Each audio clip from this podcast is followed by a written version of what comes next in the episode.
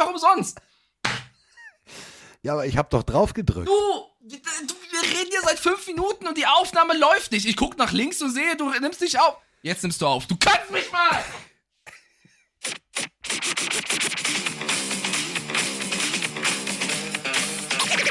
Es ist soweit.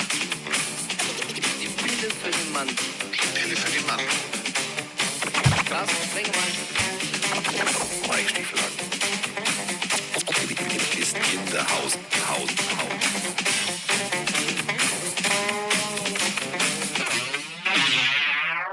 So, und jetzt fangen wir an und das wird auch gut so, denn ähm, Freitag war er nicht da, da war er bei der DTM und seine Tipps hat er geschickt. Und äh, da habe ich mir noch gedacht, hm, meint er diese Tipps ernst? Ja, hätte ich mal drauf hören sollen. An diesem Tag war Abstrusistan angesagt, an diesem Spieltag. Und der ist noch lange nicht zu Ende, denn wir haben noch Monday Night. Und äh, da ist er jetzt, der einzigartige Mike Stiefelagen. Guten Tag. Äh, guten Tag, Carsten Spengemann. Diese Worte, die ich gerade wähle, wähle ich natürlich zum ersten Mal. Und es ist nicht so, Ja. dass wir gerade eben fünf Minuten schon gesprochen haben und irgendjemand in diesem ja, Netzwerk zwischen äh, Carsten Spengemann und Mike Stieflagen vergessen hat, auf Recording zu drücken. Deswegen sage ich ich, einfach, nicht. ich starte mal, nein, ich starte einfach mal mit der Random-Frage, die du noch nicht kennst. Wie sehr willst du Mike verarschen? A, ja, B, sehr. B. Du, äh, du weißt. B, äh, natürlich B. weißt, Wie kann äh, ich das nur vergessen? Du weißt, äh, äh, Barbara Schöneberger und ich haben eine gemeinsame Vergangenheit. Vielleicht haben wir auch eine gemeinsame Fernsehzukunft. Wer weiß es schon. Aber auf jeden Fall macht Babsi, ja, nun mal, verstehen Sie Spaß. Und ähm, wir haben uns unterhalten, dass man Menschen einfach öfter mal reinlegen sollte. Und das habe ich jetzt Quatsch. getan. Natürlich war Haken. das Absicht. Ich habe dir gerade eben gesagt, du nimmst dich auf und du so, oh. Weißt du, du disst mich seit zwei Jahren, weil ich einmal den Mute-Knopf nicht aufgenommen habe, äh, drück, gedrückt habe. Okay, damals haben wir zwei Stunden umsonst aufgenommen, aber trotzdem, ja, also. Ich fand's super. Hat auch funktioniert. Ja, war super, war schön. Äh, Grüße gehen raus an den bekloppten Norddeutschen. Tut mir leid, dass deine Frage jetzt nicht äh, Thema der Originalfolge ist. Aber ähm, der bekloppte Norddeutsche hat den Humor, äh, genau das zu verstehen. Also, Ja, hat er auch. Mike äh, nicht unterm Bus, sondern vorm Bus. Er klebt jetzt vorne, wie so ein, wie so ein, wie du so ein Insekt jetzt so, an der Scheibe. Wie du jetzt versuchst, das einfach nur zu retten, dass das Absicht gewesen ist. Erzähl mir lieber von deinem Fantasy-Duell mit gegen Patex, Carsten. Wie ist denn gelaufen? Ungefähr so wie der restliche Spieltag. Also, Ja, wenn sich erste, meine, sagen- meine aufgestellte Defense auf dem Rücken legt, wie so ein, wie so ein, wie so ein junger Welpe und einfach sagt, der Spengmann hat uns ausgesucht, ach, lass uns mal Minuspunkte machen. Minuspunkte! Das hatte ich die Woche davor. Da hatte ich auch minus drei mit der, mit der Titans Defense, glaube ich. Ist, mal- ich meine, du musst ja auch mal verlieren. Du musst den anderen eine Chance geben. Ja. Jetzt stehst du 2-1 und nicht 3-0. Ich darf mich auch ein bisschen abfeiern, weil ich, für mich ist die Saison schon vorbei. Ich dachte, ich gehe 0-16 oder so, aber nein. Ich habe den ersten Sieg eingefahren und das gegen den Fantasy-Gott schlechthin, Roman Motzkus. Wie ich das gemacht habe, keine Ahnung. Vielleicht hat Roman auch gesagt, komm, dem Mike schenke ich was. Aber ich stimm's gerne mit. Roman, Küsschen geht raus. Ein Sieg für mich. Ich freue mich sehr. Ja, denn dieser Spieltag, er war abstrus. Er hatte äh, Momente, wo ich sage, und äh, ungefähr so äh, spiegelte sich das auch in meinem Fantasy-Team wieder. Und ähm, ich bin nicht der Einzige, der sagt, weil wir haben äh, dazu eine passende Nachricht. Moin Carsten, moin Mike Björn hier aus der Football-Hauptstadt Stade und es ist einfach nur wild. Dieser Spieltag ist einfach nur wild. Ich freue mich jetzt schon tierisch auf eure neue Folge. Ich bin gespannt, wie ihr die Spiele erklären wollt, weil das ist eigentlich gar nicht möglich. Ich weiß nicht, also, nein, gibt es, gibt. Von daher, freue mich drauf, hab euch lieb und äh, noch eine Frage zum Schluss. Was hört der Büffel beim Sex?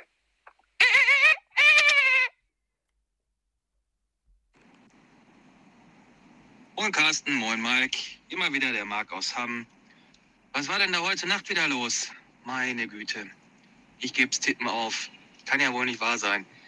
Und ich sag letzte Woche noch, ja, die Bills gegen die Delfine, das wird nix. Ich freue mich auf das Highlight in Woche 5 oder 6. Bild gegen Chiefs und dann sowas heute Nacht.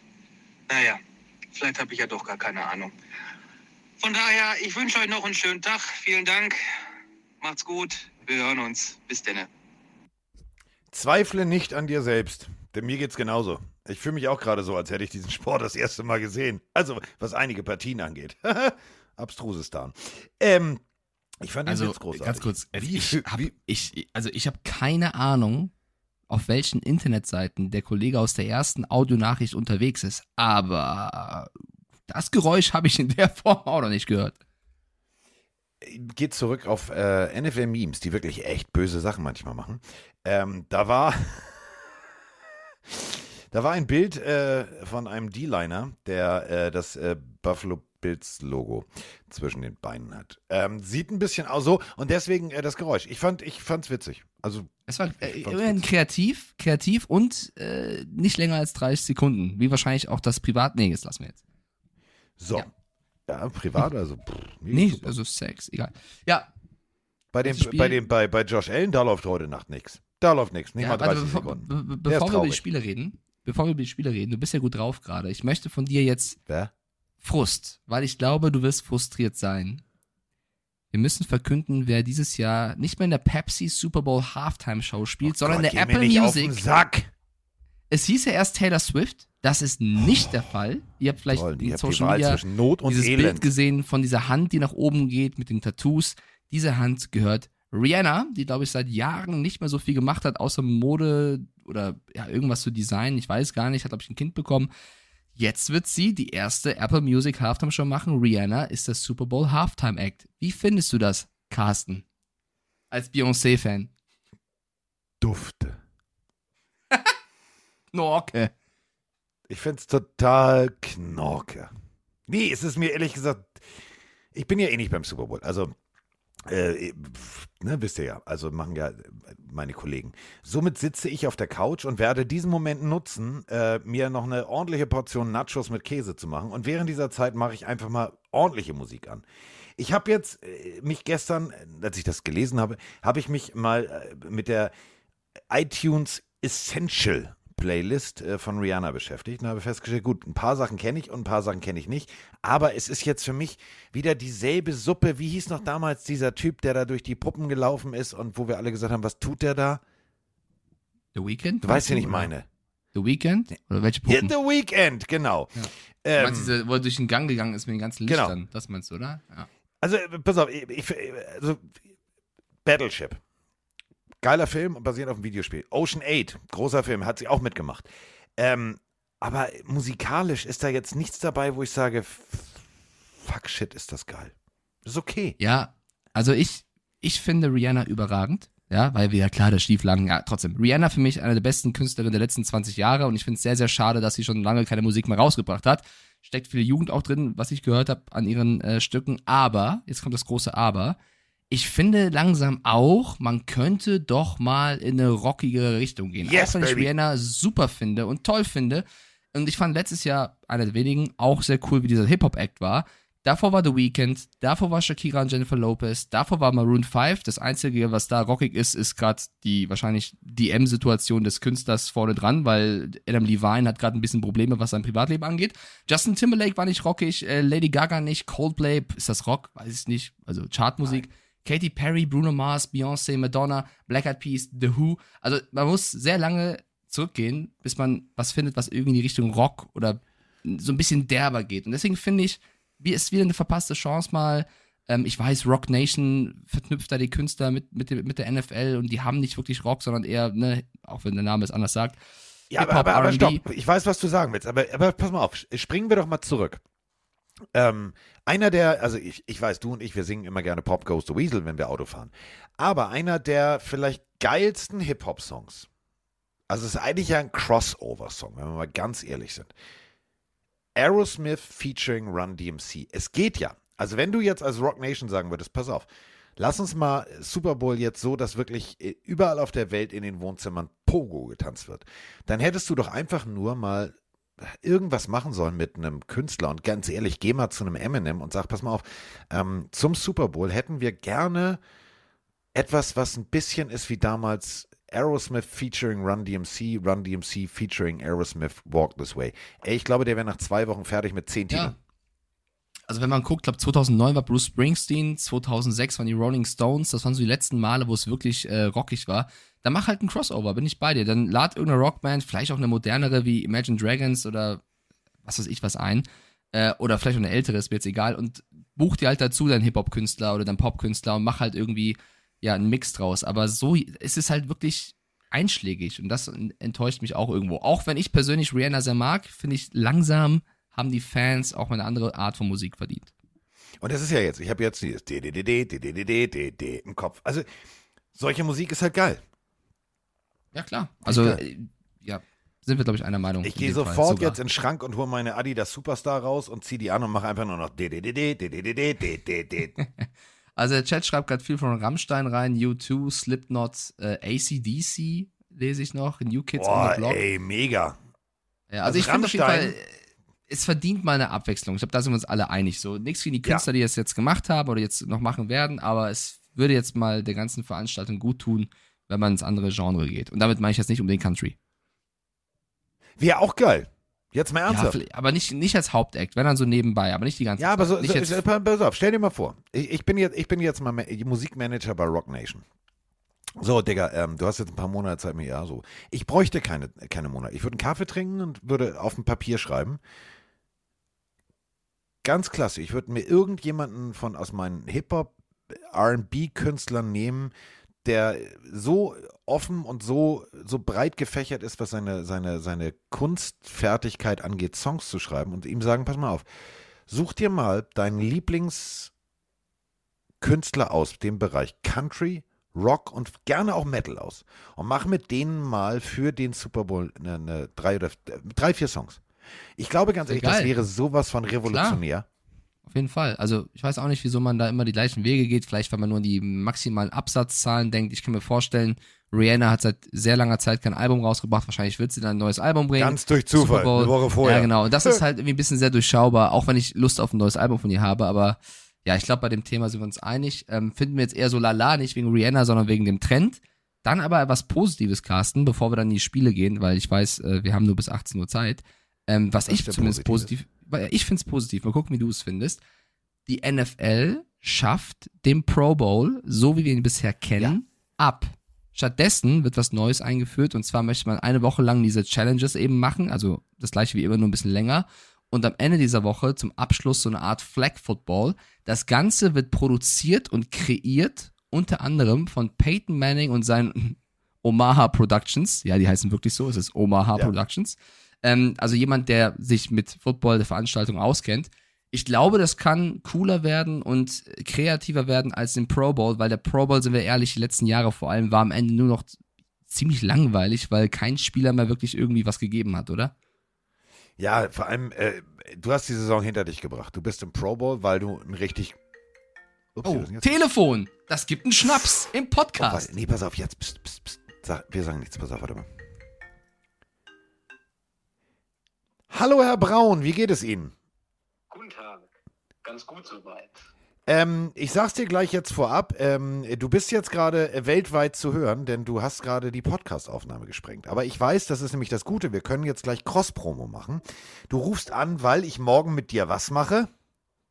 Die NFL-Webshow bei han.de. Das ist richtig. Guten Morgen Football. Genau, ab 9 Uhr Das machen wir kostet beide. 3000 Euro. Machen wir beide äh, fröhlich äh, Talk über die NFL. Das heißt, jeder von euch äh, Pelinarius da draußen, der Bock hat, vielleicht ein bisschen äh, morgen nochmal mit mir äh, sich mit dem Thema Football auseinanderzusetzen, der wird das sehen, was Herr Braun sich überlegt. Eine großartige Sendung. Äh, Max ist nicht da. Wer macht mit mir die Sendung? Tobi Lusiak macht die Sendung mit dir. So, das ist schön. Da freue ich mich. Ich grüß rufe mal, grüß nach- mal, den, grüß mal den Daniel, weil der war ja mit dabei in Warte. Spielberg. Wir haben uns ja gesehen. Warte. Achso, ich soll dich ganz herzlich von Mike grüßen, der jetzt nur über meinen Kopfhörer da ist. Das heißt, ich bin jetzt sozusagen hier der, der Übersetzer. Ähm, ihr wart ja zusammen in Spielberg. Das habe ich jetzt gerade gehört. Das ist äh, völlig, völlig richtig. Und diesmal hattest du hoffentlich genug Rauchware mit, dass du nicht wieder irgendwo auf dem Berg einen Zigarettenautomat suchen musstest. Nee, nee, war alles, war alles okay. Die Big Box war im Gepäck. So, dann äh, ruft dich die andere Big Box, nämlich ich, nachher an und dann schnacken wir den, den, den, den ganzen Kram, ich wollte gerade sagen, den Shit durch. Aber ähm, das machen wir nachher in Ruhe. Und jetzt äh, mache ich hier weiter mit Mike Stiefelhagen. Genau so. Wieder gesehen. Tschüss. Ja, ich glaube, er war etwas überfordert, denn äh, ich sollte? Mike, ich hatte äh, äh, Flug, ne? Also hatte äh, viel Zeit, weil natürlich wieder Verspätung. Und dann habe ich, man kann, wusste ich gar nicht, auf dem iPad so auf Fotos rummalen. Also ja, ich wusste das, aber dass man so richtig auch mit so, so Kästchen, die dann so aussehen, wie als hätte es am Computer zu Hause gemacht. Ich habe ähm, die äh, finalen Plays ähm, der Dolphins aus äh, der letzten und aus dieser Woche genauestens analysiert und äh, ihm jetzt alles geschickt. Das waren irgendwie 20 Bilder und ich glaube, jetzt sind sie etwas überfordert, dass die Webshow äh, eine komplette äh, Taktikanalyse werden soll. Aber ja, ist gut, doch voll geil. ja, erst eben, habe ich auch gedacht. Machen wir mal was anderes, außer immer zu sagen, ja, nee, ist alles Ein neues super. Level, oder? Ja, Ja. schieben wir es mal auf einen neuen Level. Ähm, und äh, wir sind ja auch auf einem neuen Level. Und äh, du hast, also gebe ich dir recht, der Pro Bowl an sich ist ja wirklich ähm, für die Spieler zwar, also früher war es eine Belohnung, weil du nach Hawaii geflogen bist. Da gab es unwahrscheinlich tolle, tolle Bilder von den Jungs. Die waren angeln, die waren, äh, die waren zusammen surfen. Ähm, die haben das richtig genossen. Inzwischen ist es, ist es Arbeit. Ähm, das sagen dir ja auch ganz viele Spieler, dass du dann nicht mehr diesen, diesen, wir, wir, wir treffen die Besten der Besten und äh, ne, es ist wie ein Klassenfahrt-Event, sondern die müssen da tatsächlich dann ganz viel machen und dann noch ein Spiel bestreiten. Und Alvin Kamara hat es ja letztens ganz treffend auf den Punkt gebracht. Er hat gesagt, äh, da hält keiner mehr rein, das macht keinen Sinn. Und deswegen finde ich, macht Flag Football totalen Sinn. Weil du siehst die Leute ohne Helm, die Leute werden Spaß haben miteinander.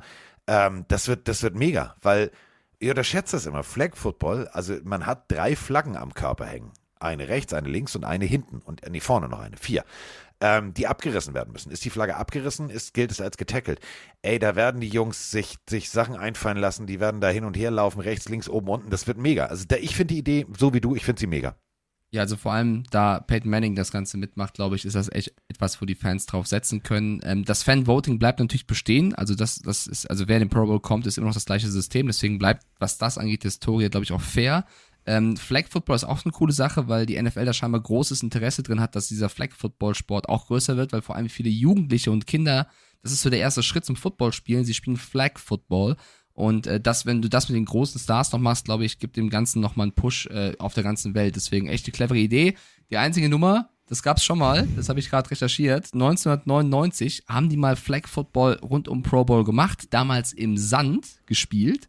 Und da hat sich der Patriots Rookie Running Back Robert Edwards so schwer das Knie zerstört, dass er zwei Jahre ausgefallen ist mit dem Knieschaden und nie wieder ganz an die Leistung kam. Da haben sie es eingestellt. Jetzt wieder, vielleicht nicht im Sand, keine Ahnung, aber das ist natürlich ganz bitter, wenn du auf so eine Veranstaltung fährst und also vielleicht jeder von euch, der schon mal im Sand irgendwie Beachvolleyball, Fußball, was auch immer gespielt hat, das kann schon mal schnell passieren, dass man stecken bleibt und ja, wollen wir nicht drüber reden. Deswegen, ich hoffe dieses Mal ohne Verletzungen. Und ich glaube, der Chat ist auch der Meinung, dass das ähm, besser so ist, wenn man den Pro Bowl überarbeitet. Äh, gut, dass du es gesagt hast. Genau das ist nämlich der Punkt. Du musst es dann aber auch wirklich wie Flagpole Football auf Naturrasen machen, nicht auf Kunstrasen, weil du natürlich, du drehst dich da noch ganz anders raus. Das ist eine, ist wirklich eine ganz, ganz andere Situation. Willst du mal vielleicht in zwei Sätzen kurz Flag Football erklären? Weil vielleicht gibt es viele nicht. Was heißt Flag Football, kann ich mir vorstellen. Also, das also ist eine äh, Flag. Football ist eigentlich genau dasselbe wie Football, nur ohne Pad und ohne Helm. Du hast, ähm, du hast eine Offense gegen eine Defense, du hast einen Quarterback, du hast alles. Äh, es wird natürlich nicht hardcore intensiv, bam, bam, bam geblockt. Ähm, es wird auch vor allem nicht getackelt. Das bedeutet, nehmen wir jetzt an, ich spiele Quarterback, Mike ist mein Receiver, läuft, läuft sich frei, kriegt den Ball. Jetzt hat Mike ein, ein Band so um die Hüfte und äh, da sind vier so gelbe, ja, wie lang sind die, so unterarmlange Flaggen dran, ähm, die da so rumbaumeln. Und äh, wenn jetzt ähm, Roman als Cornerback ihm gegenübersteht und Mike läuft an ihm vorbei, ist natürlich cool. Touchdown. Dementsprechend reißt du die Hüfte noch rum und dadurch passieren natürlich genau solche Sachen im Sand, wie das, was du gerade beschrieben hast. Du, du machst da Körperbewegungen, die du normalerweise nicht gewohnt bist. Beim Flag Football ist es nämlich so, wenn du diese Flagge abreißt, dann ist das Play gestoppt. Dann ist da das Tackle gemacht und dann geht's da weiter. Und deswegen ist Flag Football tatsächlich genau die richtige Art und Weise, sich an den Sport ranzutasten, weil du erstmal lernst, Bälle zu fangen und, und, und, und. Wir haben äh, ja einen äh, jungen Mann, den ich äh, auf Teneriffa getroffen habe, weil sein Vater ja geschrieben hatte, Mensch, wir hören euch und ihr seid nur einen Ort weiter. Ähm, der hat mit Flag Football auch angefangen. Der spielt noch Flag Football und der hat einen, der hat einen Raketenarm. Das meine ich echt ernst. Ähm, und da war wirklich auch genau der Punkt. Da haben die Eltern äh, gesagt, ähm, du pass mal auf, mach doch erstmal äh, Flag Football. Guck doch erstmal, ob es dir gefällt. Weil natürlich die Eltern auch sagen, ey, der ist noch klein, der ist noch zierlich. Und das ist ja immer so. Du hast ja noch so einen so Beschützerinstinkt, wenn dein Kind nicht plötzlich, also größer oder ist, also zumindest dir in die Augen gucken kann, sondern du nach unten guckst, dann hast du so einen, so einen Beschützerinstinkt. Football ist natürlich auch eine Kollisionssportart. Deswegen ist Flag Football eine sehr, sehr schlaue Idee und für einen Pro Bowl, um das abzuschließen, eine extreme Bereicherung. Also ohne Spaß, besser kann man das nicht erklären. Quasi die Einstiegsdroge in diesen Sport, oder? Weil du dann eben äh, die Verletzung. Ja, oh, Einstiegsdroge ist geil. Flag ist deutlich. Ich habe die Überschrift. Die erste Pille Flag Football, für euch. die Einstiegsdroge. Ja, Die Einstiegsdroge zur quasi. NFL.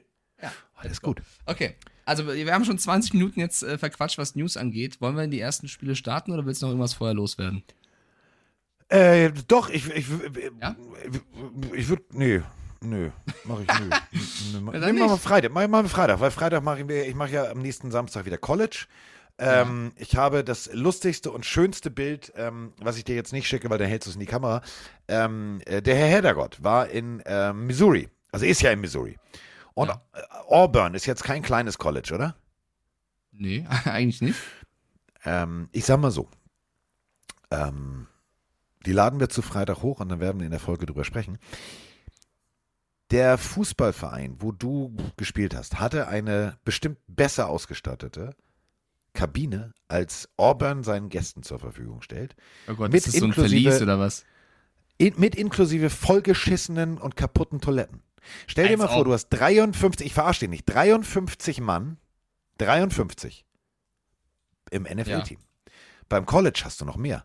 Und die meisten Toiletten sind verstopft und sind bis oben voll mit, will ich nicht besprechen. Also das sieht e echt eklig aus, die Fotos. Aber ist geil. Also äh, da haben wir den absoluten Insiderblick, freue ich mich drauf, denn vielleicht machen wir am Samstag Auburn. Juhu, dann äh, machen wir Toilettenalarm im deutschen Fernsehen. So, jetzt machen wir keinen Toilettenalarm, sondern wir fangen jetzt an. Und äh, damit wir beiden Hübschen uns diesmal nicht verzetteln, würde ich die ESPN-Liste vorne anfangen. Fängst du da auch an mit Houston gegen Chicago? Ich frage nur für einen Freund. Ich finde das sehr gut, aber ähm, ja, ist richtig. Können wir machen. Ja. Let's go. Ah, Dann steigen wir so ein, dass wir beide auf die Chicago Bears in unserem Tippspiel gesetzt haben. Ich war ja jetzt am Freitag nicht da, nur dass wir es einmal gesagt haben, da war Steelers gegen Browns. Wir haben beide auf Steelers gesetzt. Ähm, ihr habt das besprochen, brauchen wir jetzt nicht drüber reden, aber Texans Bears, wir beide auf die Bears gesetzt und die Bears haben im Endeffekt 23 zu 20 gewonnen. aber eine Versch also eine echt enge Nummer, die ich so überhaupt nicht erwartet habe. Am Anfang ein Duell, falls ihr das Spiel nicht gesehen habt, wirklich ein Spiel auf Augenhöhe. Und das meine ich echt ernst. Also, Chicago, ähm, ich kann die, ich begreife sie noch nicht. Ich begreife sie wirklich noch nicht. Ähm, die Werte, die ich euch jetzt sage, die bringen dieses Abstruse dieser Partie eigentlich auf den Punkt. 20 von 32, 245 Yards.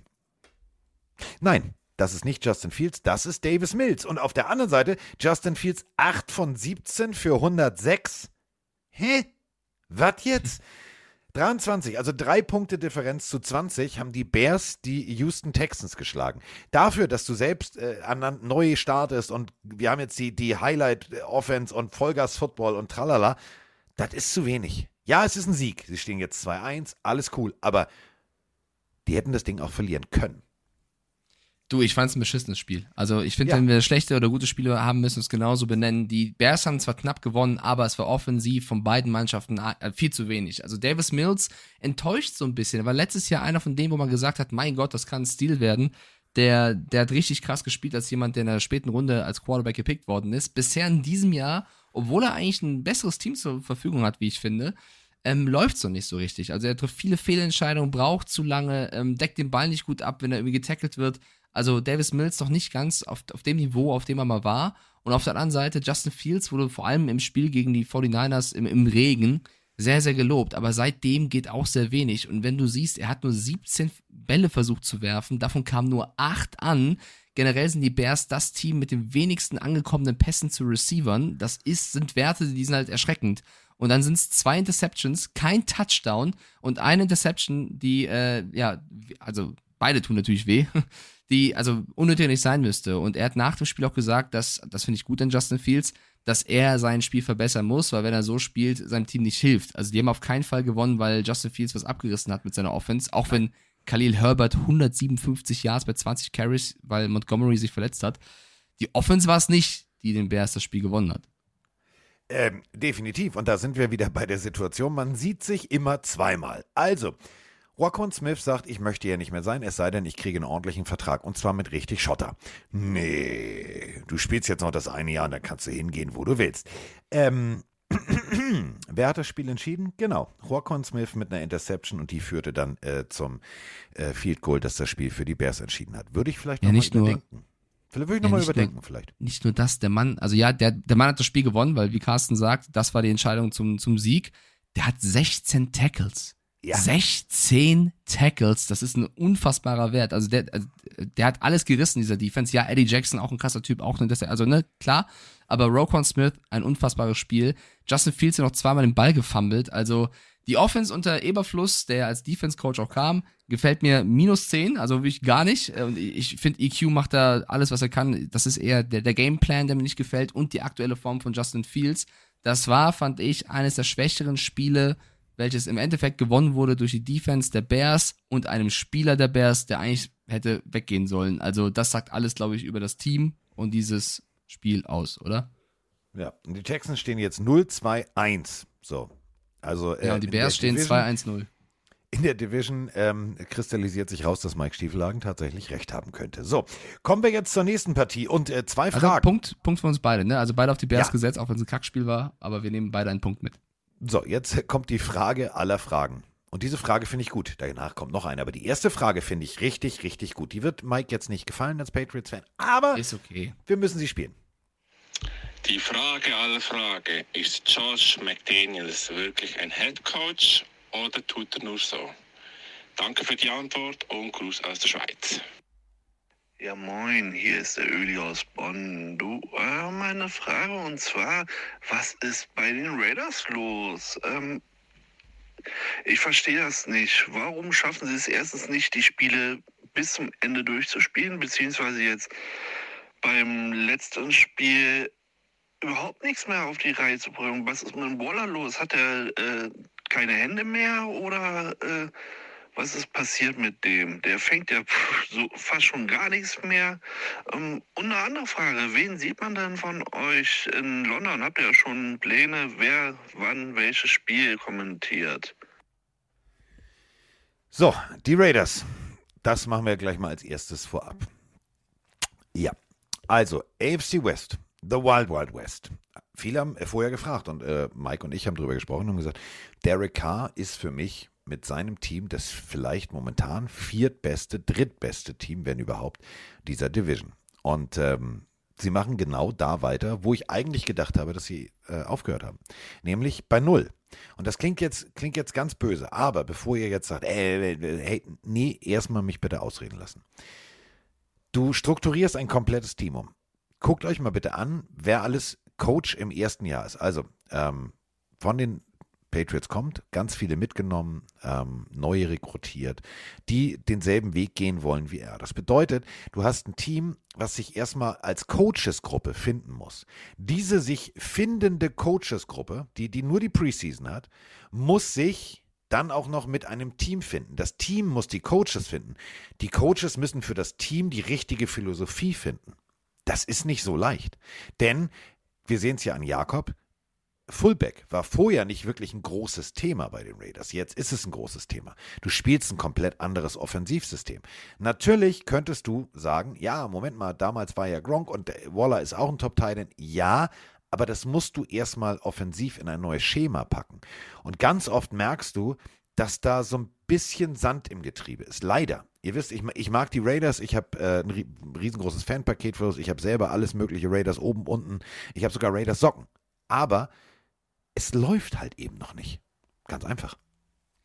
Ja, also ich finde, es sieht schlimmer aus, als es ist. Die Raiders stehen 0-3. So, das ist das Erste. Das, das liest sich in der Division, wo wir sagen, das ist die härteste der NFL, nicht gut. Man muss aber dazu sagen, das ist ein Fakt, wenn du alle Spiele zusammennimmst, haben sie eine Minusdifferenz von 13. Das heißt, Ja. sie haben wirklich immer sehr, sehr, sehr knapp gewonnen, in dem Fall mit nur zwei Punkten.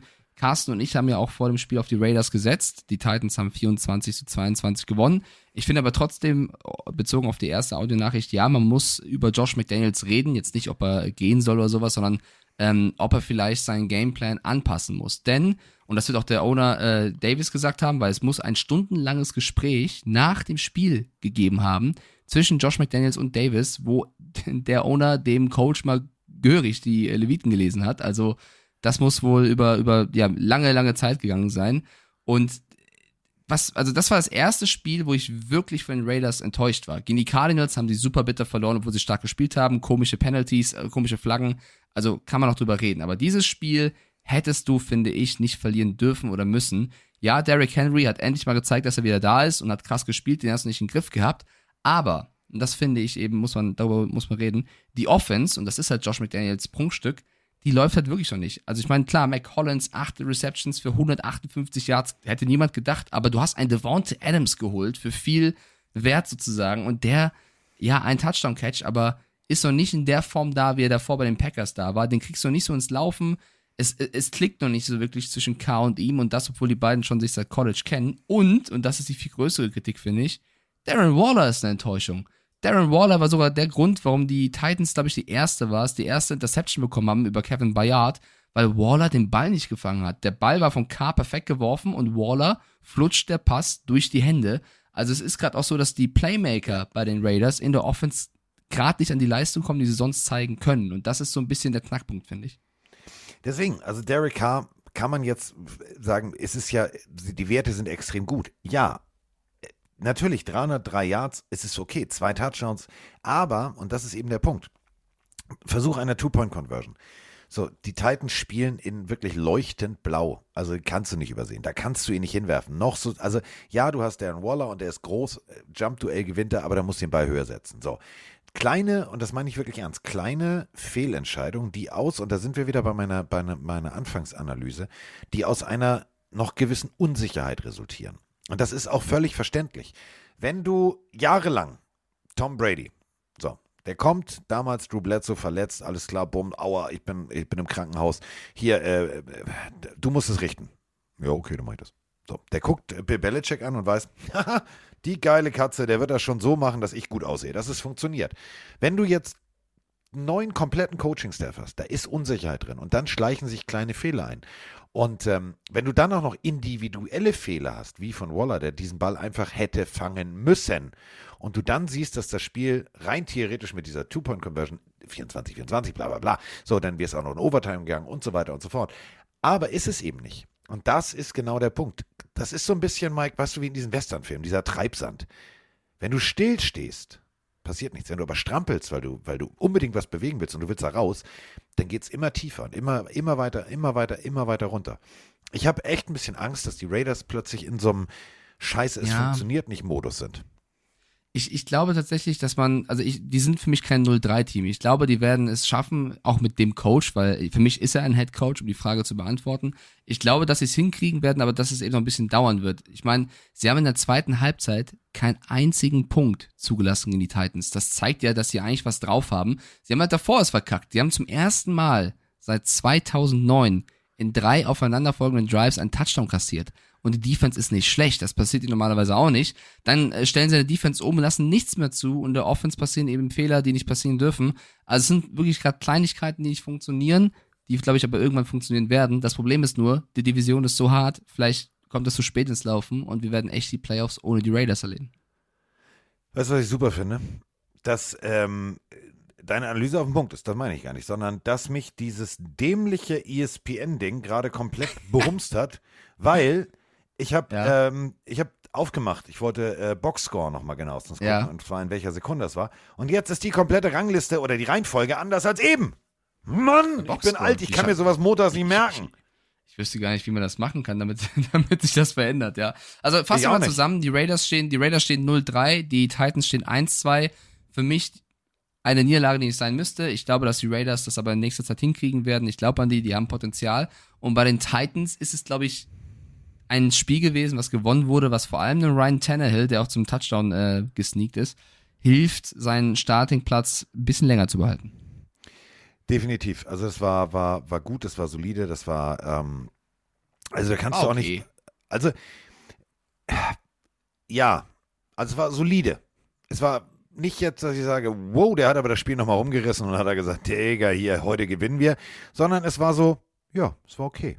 So, ähm, seine Tage sind gezählt. Brechen wir es runter. Das, was Willis in der Preseason gezeigt hat, war zu gut, als dass du das irgendwann nicht wirklich auch benutzen willst. Ähm, ob das jetzt übereilt sein muss, ihr kennt meine Einstellung dazu, niemals einen Rookie verbrennen. Ähm, abwarten. Also ich glaube, die werden noch zwei, drei Wochen gehen und wenn es dann immer noch nur solide ist, dann sagst du irgendwann, warte mal, Alter, wir haben hier irgendwie äh, gefühlt Highlight auf zwei Beinen als Running Back. Ähm, wollen wir es mal versuchen? So, und wenn du da mit ihm sprichst und er dir sagt, yes, Coach, I'm ready, Dann äh, werden wir äh, Malik Willis sehen. So. Ähm, ich weiß nicht, wie ich jetzt die nächste Überleitung hinkriege. Ohne mich selbst, ach komm, ich werfe mich immer vor gerne vom Bus. Ich bin der Bus. Also ich, ich, wenn der Bus sich selber über, also das weiß ich nicht, wie das funktioniert, aber das funktioniert. Ähm, die nächste Partie war jetzt ein, ein, ein Spiel, wo ich sage, da muss man äh, länger drüber sprechen. Und wir haben einen Fan, ich, der ist, also in Hamburg würde man sagen, Mucksch. Moin Carsten, moin Mike, Marius aus Potsdam hier. Äh, als Chiefs-Fan ist man gestern, denke ich mal, relativ angefressen ins Bett gegangen. Ähm, eine Niederlage, die nicht hätte sein müssen, aber absolut verdient war. Ähm, schlechtes Coaching hätte von Matt Rule sein können. Ähm, ein Field Goal Try, äh, bei einem Field Goal bei Vierter und Sieben oder Vierter und Acht versucht man einen Fake Field Goal, anstatt mit Patrick Mahomes, wenn man dem Kicker nicht vertraut, auf dem Feld zu bleiben. Ähm, dann ein Mist Field Goal, Extra Point verschossen. Glück gehabt, dass Pacheco sein äh, Fumble noch recovern konnte. Muffed Punt. Ähm, beim, bei der Two-Point-Conversion von Kelsey muss man auch sagen, also ich finde nicht, dass er Kontrolle über den Ball hatte und dann war er down mit dem Knie. Also da hat man noch Glück gehabt am Ende. Aber mehr als verdiente Niederlage, mehr kann man nicht sagen. Wäre ein wichtiger Sieg gewesen, hätte man nämlich in der Division davonziehen können, ein bisschen, weil alle anderen geschwächelt haben. Warum hörst du denn auf zu reden? Geschwächelt haben, bis auf die Broncos. Ähm, ja, mehr kann man dazu nicht sagen. Ich denke, man muss jetzt nicht großartig Sorgen machen, aber absolut verschenkter Sieg von den Chiefs. Aber verdiente, äh, verdiente Niederlage. Glückwunsch an alle Colts-Fans. Ja, was soll man sonst noch sagen? Ja, außer Recht hast du. Recht hast du. Und ich würde sogar äh, eine, also ich würde, ich mag es nicht, weil ich mag ihn und wir sind ihm dankbar. Er schickt uns immer wieder Sprachnachrichten und, und, und Videobotschaften. Aber einen Spieler müssen wir explizit, also wirklich hervorheben. Äh, vielleicht ist er sogar, also eigentlich ist er schuld. Eigentlich ist er schuld. Du stoppst, du, also das Spiel läuft nicht, du stoppst die Offense, du hast die Möglichkeit, das Spiel jetzt zu gewinnen.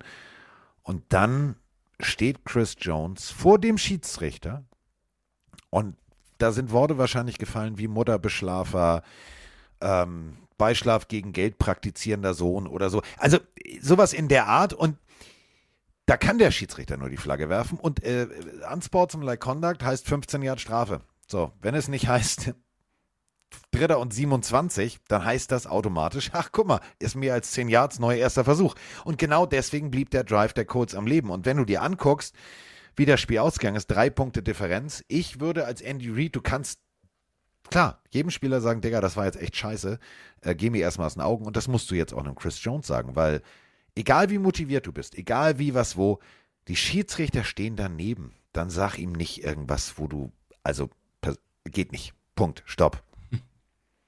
Ähm, ja, erstmal die Audionachricht war einer der besten seit langer Zeit. Die war, was die Analyse angeht, wirklich perfekt. Also äh, würde ich jetzt gar nicht so viel hinzufügen, außer eben, dass die Chiefs mich, und das tut mir sehr leid, aber hier und da zu abgehoben gespielt, zu abgehoben gecallt haben. Ich glaube, die haben irgendwie gedacht, so die Colts, die stehen 0-1-1, wir stehen 2-0, die hauen wir jetzt hier irgendwie weg äh, auswärts.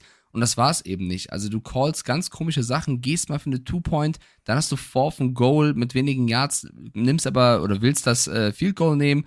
Äh, also die haben ganz, ganz, ganz seltsame Entscheidungen getroffen, wo, wo du dachtest, okay, die so, sie wollen mutig sein und im Endeffekt waren sie dumm und dann waren sie doch nicht mutig, sondern feige. Also es hat, es war so komisch, dass du ja auch immer gesehen hast, wie Pat Mahomes Eric Bieniemy anschnauzt und die beiden an der Sideline eine heftige Konversation hatten, dass irgendwann Andy Reid dazwischen musste und sagen soll, nicht hier, später im Lockerroom. Also da hat es auch irgendwann zwischen den, den Coaches und dem Team nicht mehr gepasst und Mahomes hat es nach dem Spiel auch ein bisschen runtergespielt und gesagt, ja, war eine Diskussion, kein Streit, ich vertraue ihm und so weiter und so fort. Aber man hat deutlich gesehen, man war sich nicht eins, was das Play-Calling angeht. Und das hast du eben gemerkt in den Entscheidungen. Äh, Mahomes ging es vor allem darum, dass sie nach der verpatzten Two-Point wieder Fourth and Goal hatten. Und anstatt das zu versuchen mit den Waffen, die sie haben, sind sie fürs äh, Field Goal gegangen, was, ne, ja. Also es war unrund, ja, genau. was die Chiefs. Da, danke, erst, weil was, ja, ja bringt's auf den Punkt. Es war, un, weil was, ja. es, war, es war unrund, was die, was die Chiefs gespielt haben und das von der ersten Sekunde an, weil sie, glaube ich, nicht die Codes auch für bare Münze genommen haben.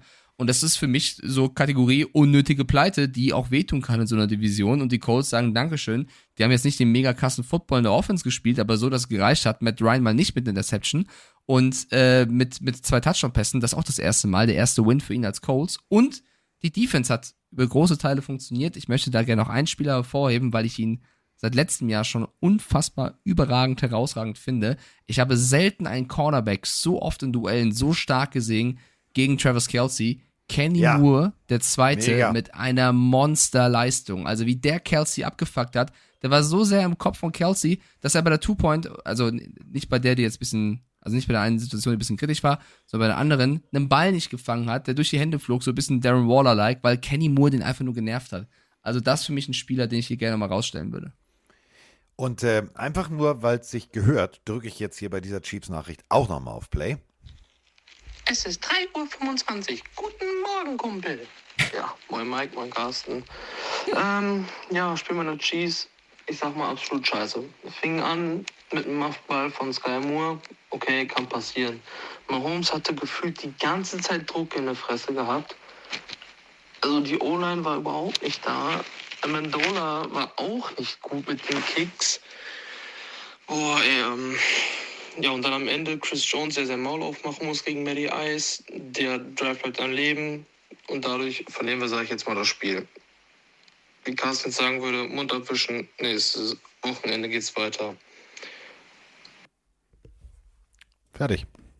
Das war Ja, genauestens das, was wir eigentlich auch noch sagen wollten.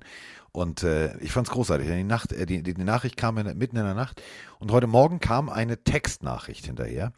Äh, was habe ich denn da für eine hm, geredet? Äh, passend zur letzten Folge nach müde kommt blöd. Ja, so, aber war trotzdem also hörenswert. So, Chiefs-Fans, ka- also wirklich weitermachen. Das, also ohne Scheiß, das war jetzt so ein Stolperer. Genau wie Mike gesagt hat, ein bisschen zu laissez-faire, ein bisschen zu hochnäsig rangegangen an die Sache. Das passiert auch sonst im Chris Jones nicht, dass er da rumpöbelt wie sonst was. Vielleicht läuft es, also das ist ja immer der Punkt. Wenn es zu rund läuft, dann kann es natürlich auch mal ganz schnell passieren, dass du Gegner nicht mehr ernst nimmst. Und deswegen fand ich deine, deine, deine Analyse mal großartig zu sagen, ja, sie sind da ein bisschen zu hochnäsig rangegangen. Ich würde das Wort hochnäsig nicht sagen, weil es so, sondern sie sind ein bisschen zu siegesgewiss an die Sache rangegangen. Da sind kleine Fehler dann plötzlich passiert, die sonst nicht passieren. Deswegen, nächstes Spiel möchte ich nicht gegen die Chiefs spielen. Als Gegner, ganz ehrlich, weil die werden jetzt sagen, jetzt machen wir alles richtig. Die werden da so diszipliniert stehen und sagen, ey Coach, passiert mir nicht nochmal, jetzt mach ich ihn kaputt. Jetzt ist mein Quarterback kaputt. Ja. Schiebe schieb ich ihn Hast raus. Hast du recht. Und nächste Woche geht's gegen die Buccaneers, auf die wir gleich später zu sprechen kommen. Ja. Das ein geiles Duell.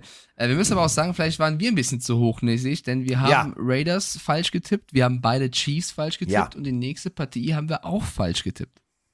Ich weiß ja nicht, welche Partie du die nächste Ja, doch. meinst. Ja, ich Doch, wenn du jetzt in deiner. Ja, ja, mein Schatz, jetzt geht's los. Jetzt geht's los. Ich weiß, ist ja, komm, ist ja, Los ist ja Lachs. geht's. Kann ja mal passieren. So, kommen wir jetzt äh, zu Ravens gegen.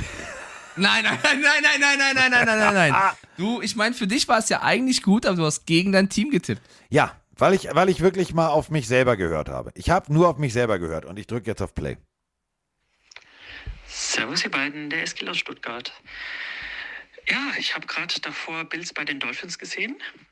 Chapeau an die Dolphins, hätte ich echt nicht gedacht. Also ich hatte fest damit gerechnet, dass die Bills die völlig überrennen. Aber es hat gut geklappt, bis auf diese äh, ja, Butt Safety da am Ende. Und genau dazu habe ich mal eine kleine Frage. Ähm, wird sowas trainiert? Also nicht nur, dass man einen kurzen Snap hat, sondern wirklich den Snap auf der 1-Yard-Linie. Ähm, weil es wäre ja wirklich fast in die Hose gegangen. Und lass die Bills das gewinnen und wir haben Bud Fumble 2.0. Ja, wir haben jetzt Bud Safety 1.0. Ähm, um deine Frage vorab zu beantworten, bevor wir in das Spiel eintauchen. Natürlich wird das trainiert. Die Situation gibt es ja immer wieder und äh, Sebastian hat es im Studio großartig erklärt. Dir geht ja der Raum aus. Also, normalerweise hast du eine große Distanz zu deinem Longsnapper, denn du weißt ja, von vorne kommt der Druck. Und das bedeutet, du hast diesen Winkel, müsst ihr euch vorstellen, du musst nicht direkt nach oben, sondern du kannst nach vorne. Also in so einem 30, 35, 40 Grad Winkel das Ding nach vorne wegzämmern. Somit gewinnst du natürlich auch Länge. So, dafür brauchst du die Distanz. Du hast diese Personal Protector, der steht da und nimmt den auf, der gegebenenfalls durchkommt. Dieser Personal Protector weiß natürlich auch, wo sein Panther steht. Und da haben wir jetzt den Fehler. Dieser Personal Protector geht nämlich, weil er den Block setzen will, weil er sich neu platzieren will, geht er einen Schritt zur Mitte. Das ist das absolute Unding. Niemals zur Mitte gehen, weil da kommt ja der Ball längs. Was normal bei einem normalen Punt überhaupt nicht schlimm ist. Aber der hat einfach mal gedacht, ja, ist Punt, alles klar, okay, oder kommt an, ich gehe zur Mitte, mache ich ja immer so. Und dann hatte er plötzlich das Ding im Arsch stecken. Und genau das ist der Fehler. Und so gab es den ersten Butt Safety in der Geschichte der NFL. Aber wir müssen vorne anfangen.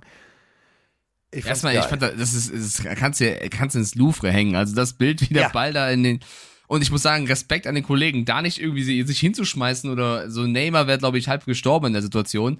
Wie der da einfach das. Neymar hätte danach äh, Sopran singen können. Für sechs also Monate. Ich, vielleicht hat er auch, weiß ich, Nussknacker äh, backen, aber wie er das weggesteckt hat, also mein Respekt dafür, das war sehr, sehr stark. Das Bild ist für mich das Bild des Spieltages neben dem krassen Catch, den wir später noch haben, aber das war wirklich ähm, wunderschön anzusehen. Was auch wunderschön ja, anzusehen was wunderschön anzusehen war, war die komplette Atmosphäre ähm, in Miami. Ähm, Bilder, Ocean Drive, also diese Straße, die kennt ihr aus Miami Weiß, Phil Collins in the Air Tonight und dann oh, so schön Kneipen beleuchtet, zack, auf der anderen Seite Wasser. So, da hast du keine Dolphins-Fans gesehen. Das war ähm, im Stadion gefühlt 50-50. Und vor allem in Miami war richtig Halligalli los. Also Bills Mafia war überall. Und ähm, du hast in diesem Stadion gemerkt, dass es ein ganz, ganz besonderes Spiel ist. Das sage ich jetzt nicht, weil ich Dolphins-Fan bin, sondern das sage ich als Football-Fan. Du hast gemerkt, dass hier, weißt du, wie früher, diese berühmten Kämpfe äh, Ali gegen Foreman. Du wusstest, hier ist Highlight-Football angesagt. Hier ist ein Schwergewichtskampf. Natürlich kann ein Schwergewichtskampf, fragt mal die Gegner von Mike Tyson, auch nach drei Sekunden zu Ende sein. Aber es ist ein Schwergewichtskampf. Und das drumherum ist hier entscheidend. Und hier fand ich, ab Minute 1, das war eine ganz, ganz besondere Atmosphäre. Das auf jeden Fall, die Atmosphäre war krass. Äh, man muss auch mal sagen, ich möchte, komm, ich, ich nutze das Wort. Lass uns Abbitte leisten. Oh ja. An wen denn? denn, also, ja, pass auf. Also wir haben beide auf Och, die Bills ja, gesetzt. jetzt ich weiß, ja. Wir haben beide auf die Bills gesetzt. Die Bills ja. haben verloren. Die Dolphins haben 21-19 gewonnen. Ich fand, Defense wie Offense, Play Calling, war das eine 1 plus gegen ja. einen Coach mit Sean McDermott, der echt kein Nasebohrer ist, der einer der besten Coaches der Liga ist, der erfahren ist. Mike McDaniel, Carsten, die Dolphins stehen 3-0. Du mochtest nicht seine Art und Weise, wie er in Pressekonferenzen aufgetreten ist.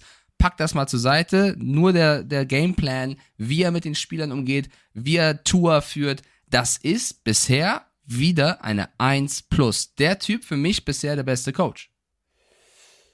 Ja, aber. Ich höre zu. Ja, aber. Ähm, ja, was, was ich würde aber? eine Person, ich würde eine Person hervorheben. Ähm, und das ist nicht Kollege, Kollege Mike McDaniel, auch großartig. Offensivtechnisch kommen wir gleich drauf zu sprechen. Defensivtechnisch. Josh Boyer, so heißt der junge Mann, der bei den Dolphins für die Defense zuständig ist. Josh Boyer, ähm, er wurde das gelernt? Natürlich, ja, bei den New England Patriots. War klar. Also zu Recht. So. Ähm, kommt da an und sagt sich, okay, wir spielen gegen wen spielen wir nochmal? Ach, gegen Josh Allen. Ja, mh, hm, warte mal, die letzten sieben Spiele gewonnen. Ah, okay, alles klar. Mh, hm, der, ist nicht, der ist nicht schlecht, ne? Ja, okay, ich, ich lasse mir mal was einfallen. Und dann hat der die ganze Woche über mit der Defense etwas einstudiert, was am Anfang die Bills mehr oder minder komplett überrascht hat. Du hast, wenn ihr euch die Highlights nochmal anguckt, guckt euch mal bitte an, sowohl in der Mitte der Defensive Line, du hast äh, crossende, du hast stuntende D-Liner, die von rechts, von links, dadurch sind O-Liner teilweise überfordert.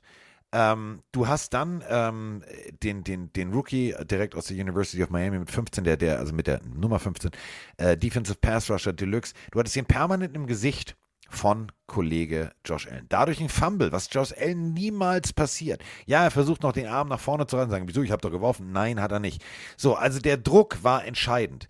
Und das hat dieser Offense gewaltig geholfen. Und da kommen wir dann jetzt wieder zu Mike McDaniel, der ganz smart gesagt hat, pass mal auf. Gegen die Ravens hatten wir den Vorteil, dass das, das, das und das von den Ravens falsch gemacht wurde. Das werden die Bills nicht machen. Dann hat er sich angeguckt, warte mal, wer fehlt denn alles? Genau. Die beiden Top Safeties fehlen der Cornerbacks fehlt, dann lass uns, ach, lass uns mal laufen. Damit haben die nämlich nicht gerechnet. Und über diesen Lauf hast du nachher den Pass etabliert. Und das war ein ganz smartes, ganz smartes Coaching. Jeder hat damit gerechnet, alles klar. Hill tief, Waddle tief, die Safeties sind nicht da. So, damit haben die aber gerechnet, haben Linebacker in die Coverage droppen lassen und so weiter und so fort. Und damit waren die Laufwege frei. Und das war echt smart. Echt smarter ja. Shit. Und das ist genau das, was ich eben mag, wie er auch mit den Spielern umgeht, wenn du siehst, wie er sich Tour oft mal zur Seite nimmt, ihn aufbaut, ihn auf die richtigen Spielzüge einstellt. Gegen die Ravens äh, weit zurückgelegen, auch durch bittere Situationen, die du als Coach gar nicht bestimmen kannst. Wenn die Ravens beim, beim Start des Spiels direkt einen äh, Return-Touchdown packen, bist du erstmal hinten, hast Momentum gegen dich. Da hat er es geschafft, natürlich mit der guten Leistung der Spieler, zurück äh, ins Spiel zu finden, das Spiel zu gewinnen, hier mit zwei Punkten gegen die Bills zu gewinnen, ähm, die natürlich viele Verletzte hatten, das ist klar. Die Frage gerade aus dem Chat, ob ich sagen würde, dass die Dolphins dreimal souverän gewonnen haben. Nein, natürlich Nein. nicht, wenn du so knapp Nein. bist. Aber, aber sie haben durch gutes Coaching und gute Leistung in entscheidenden Momenten die Sieger eingefahren gegen starke Gegner. Tua hat gegen Lamar Jackson gewonnen. Tua hat gegen Josh Allen gewonnen. Das sind erstmal Fakten. Äh, Die bleiben. Nächste Woche sind, glaube ich, dann die Bengals dran oder jetzt am Donnerstag schon mit Joe Burrow. Also, was, was die Offense der Dolphins ausmacht, ist Speed. Waddle, Hill, Mostert, Edmonds, egal ob Receiver oder Running Backs, sind alle sehr, sehr schnell.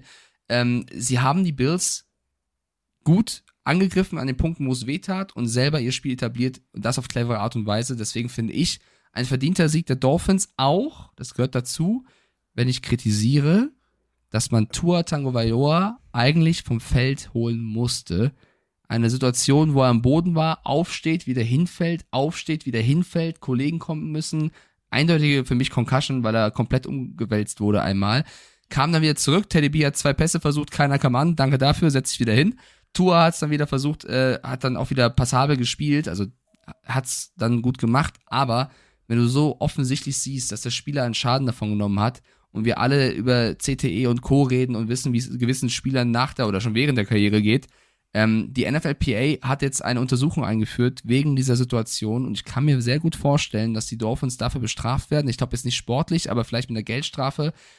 So geil das war und so gern ich Tour gönne und dass er ist tough und so keine so, also keine Frage. Ich finde, da musst du den Spieler schützen und ihn runternehmen. Auch wenn du wahrscheinlich dann das Spiel verlierst. Ich weiß, das ist jetzt bescheuert, aber für mich geht nichts über die Gesundheit und da finde ich, hätte man einschreiten müssen, auch wenn es mir leid tut. Moin, Thomas aus Hamburg hier.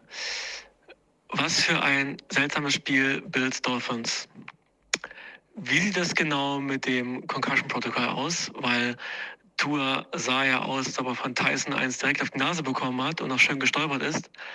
Ähm, hätte man ihn noch so aufs, also er hat, er hat ja gut gespielt danach noch, aber war das verantwortungsvoll, ihn nach so einem harten Hit und äh, solchen Stolperern wieder aufs Feld zu lassen oder hätte er eigentlich länger draußen bleiben müssen? Schöne Grüße.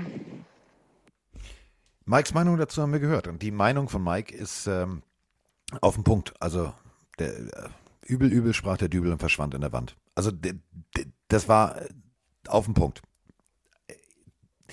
Wir alle reden immer von CTE. Und äh, ich bin noch aus einer Generation, wo die Helme nicht so gepolstert waren. Und ähm, wir hatten ähm, im Def also im Defense Huddle immer, äh, wenn einer sich mit dem linken Auge in die rechte Hosentasche gucken konnte, immer die Frage, wie viele Finger siehst du? Und es waren immer vier.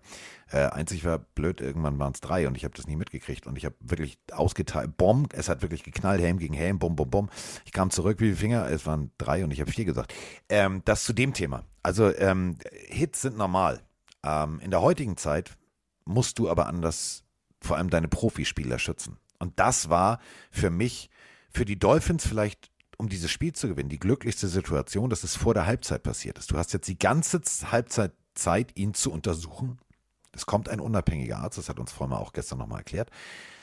Aber, und da sind wir jetzt bei diesem Punkt, wenn Mike weiß, ich beantworte die random Frage mit B, dann kann er die Frage natürlich so stellen. Und genauso weiß ein Tour auch, was gefragt wird. Denn du machst ja einen, einen Fragenkatalog durch ähm, und daran wird gemessen, um das dann zu vergleichen, ob du im Concussion-Protokoll bist.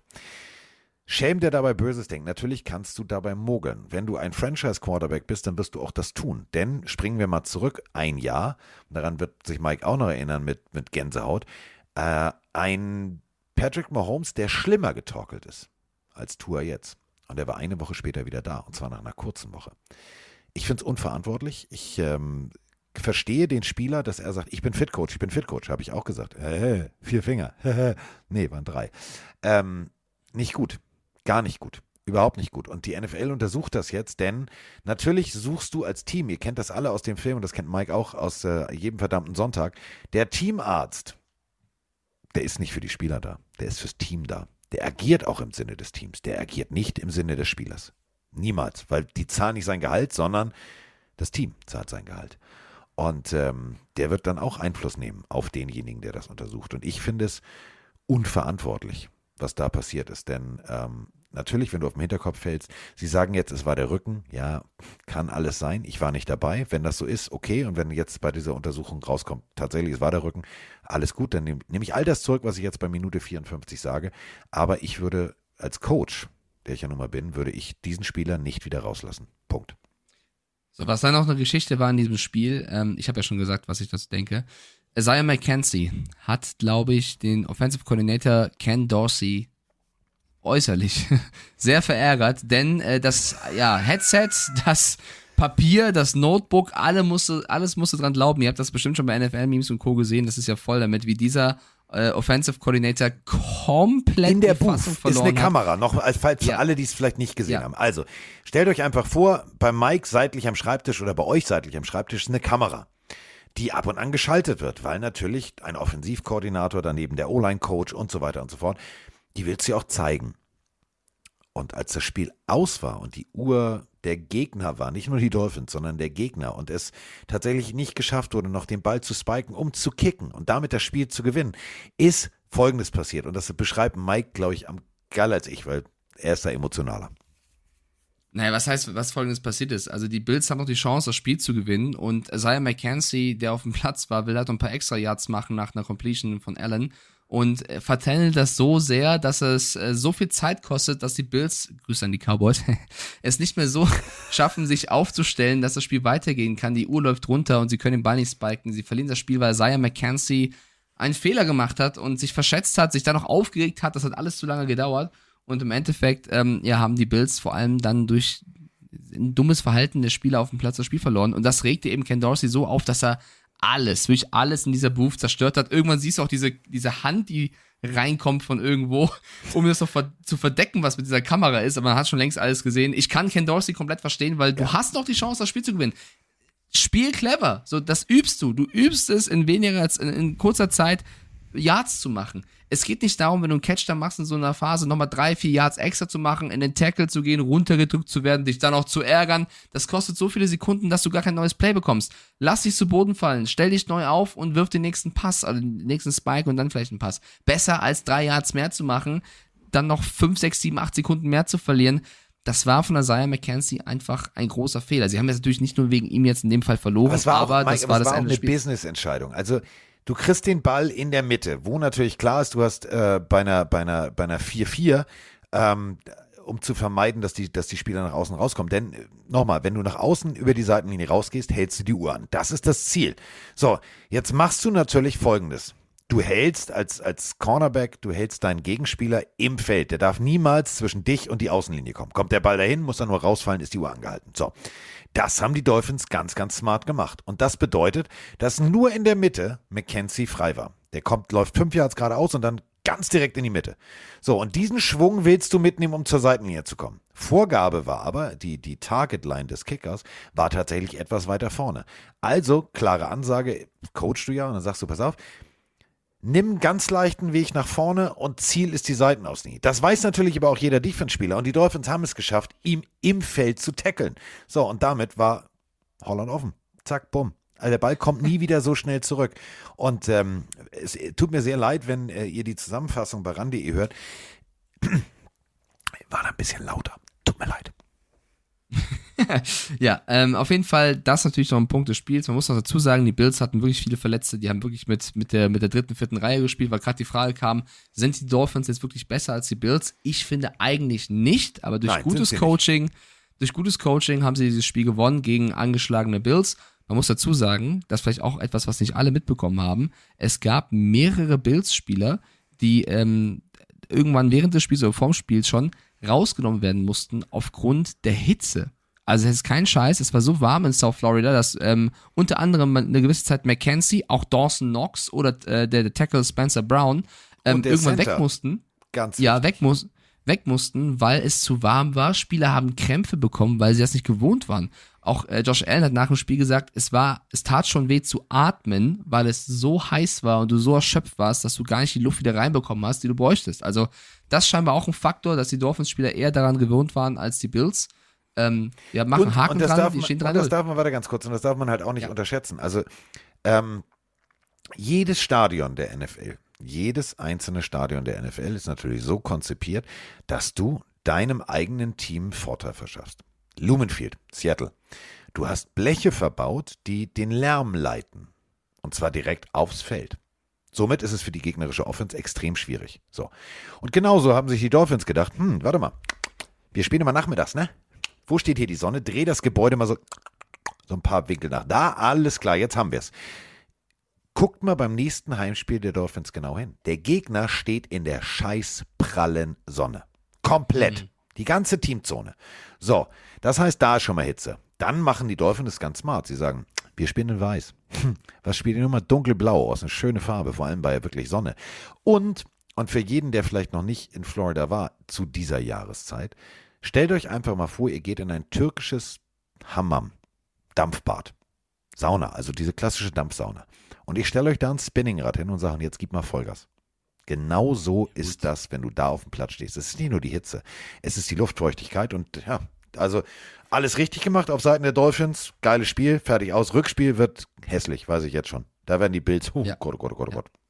Und es waren noch ein, zwei Würfe von Allen bei, vielleicht auf Ja. der Sonne oder was auch immer, die nicht perfekt waren. Alles in allem, Dolphins knapp, aber auch irgendwo verdient gewonnen, mit einem guten Spieler von Jane Waddle übrigens, den ich bei Fantasy habe. Grüße an Roman nochmal. Ähm, kommen wir zum nächsten Spiel, Hill oder? Was wir natürlich auch ich falsch Hill übrigens. Hill Ja, hat mich richtig. Ich habe hab Waddle. Hat mir nichts gebracht, Hill. Gar nichts. Nichts. Nein, nein, nur So, das nächste Spiel, Carsten, das nächste Spiel haben wir auch falsch getippt. Wir haben beide auf die Lions gesetzt, ey. Ja, aber wir haben eine Sprachnachricht. Okay. Einen wunderschönen guten Tag wünsche ich. Hier ist Nikolas, der Vikings-Fan aus Halle. Und ja, also was war das denn schon wieder für ein Spieltag? Gerade laufen bei mir noch die späten Spiele, aber meine Güte, was war denn das von den Vikings? Zwei Quarter lang spielst du guten Football, zwei Quarter lang denkst du dir, ich, wir haben heute keinen Bock. Also pff, eigentlich ein Sieg, den wir nicht verdient gehabt hätten, aber hey, am Ende fragt keiner wie, sondern bloß wie viele. Und ja, aber und das Positive tatsächlich an die- dem Sieg war, finde ich, dass auch ein Justin Jefferson einen schlechten Tag hatte und trotzdem, du hast Adam Thielen, der da ist, du hast KJ Osborne, der da ist, gerade am Ende. Du hast Leute, die, mit denen niemand gerechnet hat. Johnny Munt, Tident, hat O'Connell halt mitgebracht von den Rams. Und ja, also pff, war wild. Ich bin glücklich und ich wünsche euch eine schöne Woche. Ja, und wir geben dir völlig recht, denn Football ist ja nun mal nicht nur ein Game of Inches, sondern auch ein Game of Zahlen. Und, ähm, habe ich das gerade echt gesagt? Ja. Ja, äh, also ein Spiel der Zahlen, meine ich. Boah, Alter, nach müde kommt blöd. Ähm, also, Detroit, 416 Yards. Time of Possession, 34,4. Gegen Minnesota, Total Yards, 373 und nur 25,56. Und wenn dann die Minnesota Vikings 28 zu 24 gewinnen, ist da irgendwo ein Fehler in der Matrix. Also da ist Kenny Reeves irgendwo falsch abgebogen. Und man muss wirklich sagen, Kirk Cousins solide auf der anderen Seite. Und das finde ich das Geile. Deutlicher, dieses Spiel der Zahlen, Mike, guck mal bitte oder hör mir jetzt mal einfach genau zu. Beide Quarterbacks haben 41 Passversuche gehabt. Beide haben fast genau gleich viel Yards, 277 zu 266. Und der Unterschied ist eine verschissene Possession. Und die liegt daran, Jared Goff ein Touchdown, eine Interception. Kirk Cousins zwei Touchdowns, keine Interceptions. Und schon hast du die komplette Erklärung für dieses Spiel. Ja, ich finde, die Detroit Lions haben absolut unnötig verloren. Äh, 24 zu 28. Äh, du, du führst im letzten Viertel. Ähm, da hatten die Vikings, glaube ich, noch, warte, lass mich, 14 Punkte. Also 24-14 führst du, gehst ins letzte Viertel und machst viele, viele Fehler. Ich verstehe Dan Campbell, dass er mutig sein will und wir loben ihn ja sehr oft und das auch zu Recht. Er geht halt kurz vor der eigenen Endzone beim vierten Versuch, weil er sagt, Jamal Williams ist gut drauf, wir schaffen das. Und die Vikings stoppen ihn und deswegen sind sie direkt vor der Endzone und können direkt scoren. Das war eine spielentscheidende Fehlentscheidung tatsächlich. Ich finde sie trotzdem noch, also sie war risky, aber das ist halt die Art von Campbell. Wieso soll sie sich da verstellen? Er will mutigen Football spielen. Es hat nicht funktioniert und deswegen haben sie hier auch das Spiel mit verloren. Das war für mich einer der Gründe, warum die Lions verloren haben, weil sie am Ende vielleicht ein bisschen zu gierig waren und was man gemerkt hat, im ersten Viertel musste Safety Tracy Walker das Spiel verlassen. Übrigens jetzt ähm, bestätigt, dass es äh, ein Achillessehnenriss ist. Und der hat am Ende vor allem gefehlt, weil der spielentscheidende Touchdown der Vikings äh, Richtung Ende, da haben die Defensive Backs der Lions, weiß ich nicht, was sie gerade gemacht haben, unseren Podcast gehört oder so, dachten, ah, geile Szene mit Carsten. Die waren nicht auf dem Platz und ähm, Nein, überhaupt nicht. deswegen verlierst du halt in, in kurzer Zeit durch zwei Touchdowns der Vikings dieses Spiel, weil die Vikings Offense, dass die gut ist, das sagen wir hier jede Woche. Dass die Vikings Defense kacke ist, sag ich seit vor der Saison und werde von Vikings-Fans angegriffen, aber die lassen ja wieder 24 Punkte zu. Amon Ra irgendwann musste kurz verletzt raus, kam wieder zurück. Das vielleicht auch noch ein Faktor gewesen. Also, ähm, ich glaube, Amani Oruvari, habe ich richtig ausgesprochen, keine Ahnung. Der wird, glaube ich, die nächsten Wochen noch von Adam Thielen träumen, weil äh, ich weiß nicht, wie viele Strafen der kassiert hat, weil er Thielen nicht im Griff hatte. Es gab ein paar Punkte, warum die Lions dieses Spiel verloren haben. Alles in allem waren sie für mich aber eigentlich die bessere Mannschaft gegen die Vikings. Ja, auf den Punkt. Und ähm, wir haben natürlich, äh, äh, wir können da jetzt noch Stunden Beide falsch getippt, ey. Aber es ist, ja, wir haben beide auf die Lines getippt aus Leidenschaft, aus äh, purer Sympathie und bis zum bitteren Ende habe ich gedacht, boah, wir haben auch recht, wir haben recht, wir haben recht, wir haben recht. Ja, sagen wir mal recht. ehrlich, wir haben, wir, wir, haben- wir, haben, wir haben auf die Lions, die Bills, die Chiefs und die Raiders getippt. Alle diese vier Teams hätten, wenn sie clever gespielt hätten, dieses Spiel auch gewonnen. Natürlich, Football ist immer alles möglich, musst du mit einberechnen, aber die Tipps waren von uns jetzt nicht komplett lost. Wir haben viermal knapp daneben gelegen, ja. Ja, leider. Und das meine ich wirklich ernst. Leider. Ähm, ich hätte es den Vikings genauso gegönnt wie den Lions, aber den Lions irgendwie ein bisschen mehr. Also beide Teams sind mir sympathisch, aber die Lions, die mag ich halt. Ach, übrigens, meine Jacke ist äh, unterwegs. Ja, ich freue mich. Kommt aus England. Mal gucken, ob die überhaupt jemals ankommt oder ob ich wieder zum Zoll muss und dann wieder irgendwie unendlich Geld bezahlen muss für etwas, was ich bei eBay gebraucht gekauft habe. Mal gucken. So, ähm, also, ich bleibe immer noch auf dem Hype-Train. Hup, hup. Äh, nächstes Spiel gewinnen die Lions, hundertprozentig. Hup, hup. So, ähm, was haben wir jetzt? Ja, gut, die Lions, die Lions nächste Woche gegen Seattle, ne? Also, ja. Ja, äh, Ja, da, nächstes da Spiel. geht was, da geht was. Weiß ich Ähm, nicht, was das ist. Wie Keine bitte? Ahnung. Keine Ahnung, was das nächste Spiel ist. Ich weiß es. Weiß ich nicht. Ich weiß es. nicht. Äh, Keine. Lila gegen Blau. Ravens gegen ähm, die New England Patriots. Und eine Sache ganz klar vorab. Ähm, ich weiß es leider noch nicht. Ich habe gegoogelt auf dem Flug, ich habe gemacht, ich habe getan. Ich habe noch keinen aktuellen Medical Report von Mac Jones. Habe ich nicht. Weiß ich nicht. Verletzt am Ende raus. Unnötige Verletzung, ähm, weil der Drops eigentlich schon gelutscht war. Aber ähm, er gibt alles. Und das war dann wirklich im Moment zu viel. Also das waren Bilder, falls ihr sie nicht gesehen habt. Ähm, der wird von Teamkollegen gestützt. Ähm, Knöchelverletzung. Ähm, die tragen ihn da wirklich die Treppe äh, runter. Ich habe wirklich, in dem Moment habe ich Gänsehaut gehabt. Hab Ich gedacht so, jetzt kommt's dicke. Für alle Patriots-Fans, wenn das wäre ein Albtraum, das wäre ein absoluter Alb- Albtraum. Äh, ob er nächste Woche spielen kann, weiß man nicht. Aber ähm, wir sind äh, bei dieser Partie. Die Dolphins machten kurzen Prozess mit den Ravens. Und ich sagte zu Mike, die werden da so motiviert rangehen, da tun mir die Patriots leid. Und das Endresultat ist, Lamar Jackson hat auf dem Superman-Heft geschlafen und hat auch Super Plus getrunken, denn das waren einfach mal fünf Touchdowns, ein Einlauf selber, unglaublich. Unglaublich. Ja, also äh, erstmal fangen wir so an. Tippspiel, wir haben ähm, beide auf die Ravens gesetzt, gehen wir zum Glück erstmal wieder bei dem Punkt. Das nächste ist, dass Mac Jones äh, ja, sich am Ende verletzt hat. Das, was ich jetzt gehört habe, geht mit dir überein. Es ist eine Knöchelverstauchung. Der MRT wird jetzt zeigen, wie schlimm und wie sehr man ausfallen wird. Rappaport spricht davon, dass er höchstwahrscheinlich ähm, auf der IA landen wird. Damit wäre er auf jeden Fall vier Spiele raus. Ich äh, denke, so wie das aussah, werden das sogar noch viel mehr Spiele. Ähm, was so ein bisschen dahin leitet, dass ich die Patriots, wo sie jetzt auch stehen, von Anfang der Saison ja schon auf dem vierten Platz in dieser Division gesehen habe. Und dieses Spiel hat mich in dieser Einschätzung komplett bestätigt. Du hast 37 zu 26 verloren, obwohl du äh, lange Zeit gut mitgehalten hast, weil du einfach in so vielen Punkten Scheiße gebaut hast. Also die Defense teilweise nicht koordiniert genug gewesen. Es fehlt auch einfach Qualität in entscheidenden Momenten. Das ist das, was ich ja den Patriots dieses Jahr vorwerfe. Es fehlt in der Defense, die sonst immer gut ist, zu viel Qualität in entscheidenden Punkten und in der Offense, wenn halt ein Mac Jones mal einen gebrauchten Tag hat. Der hat vor der Verletzung echt nicht gut gespielt. Wenn ein Aguilar wieder anfängt, äh, wichtige Bälle zu verlieren, auch wenn die stark verteidigt worden sind von Hamilton und Co., ähm, dann, dann verlierst du dieses Spiel halt im Endeffekt, was du hättest gewinnen können, weil es gab auch Spieler, die wirklich eine starke Leistung gebracht haben, wie eben Ramondre Stevenson oder so, die haben, oder Devonta Parker endlich mal, mit dem einen Catch an der Sideline, der insane war. Äh, mehr Bälle bitte auf Kendrick Bourne. Ich weiß nicht, wie oft ich das hier noch sagen muss. Der Junge ist der, mit mindestens der zweitbeste Receiver, den wir haben. Aber alles in allem, die Offensive Calls von Matt Patricia, ich Die funktionieren nicht. Drei Also- Interceptions.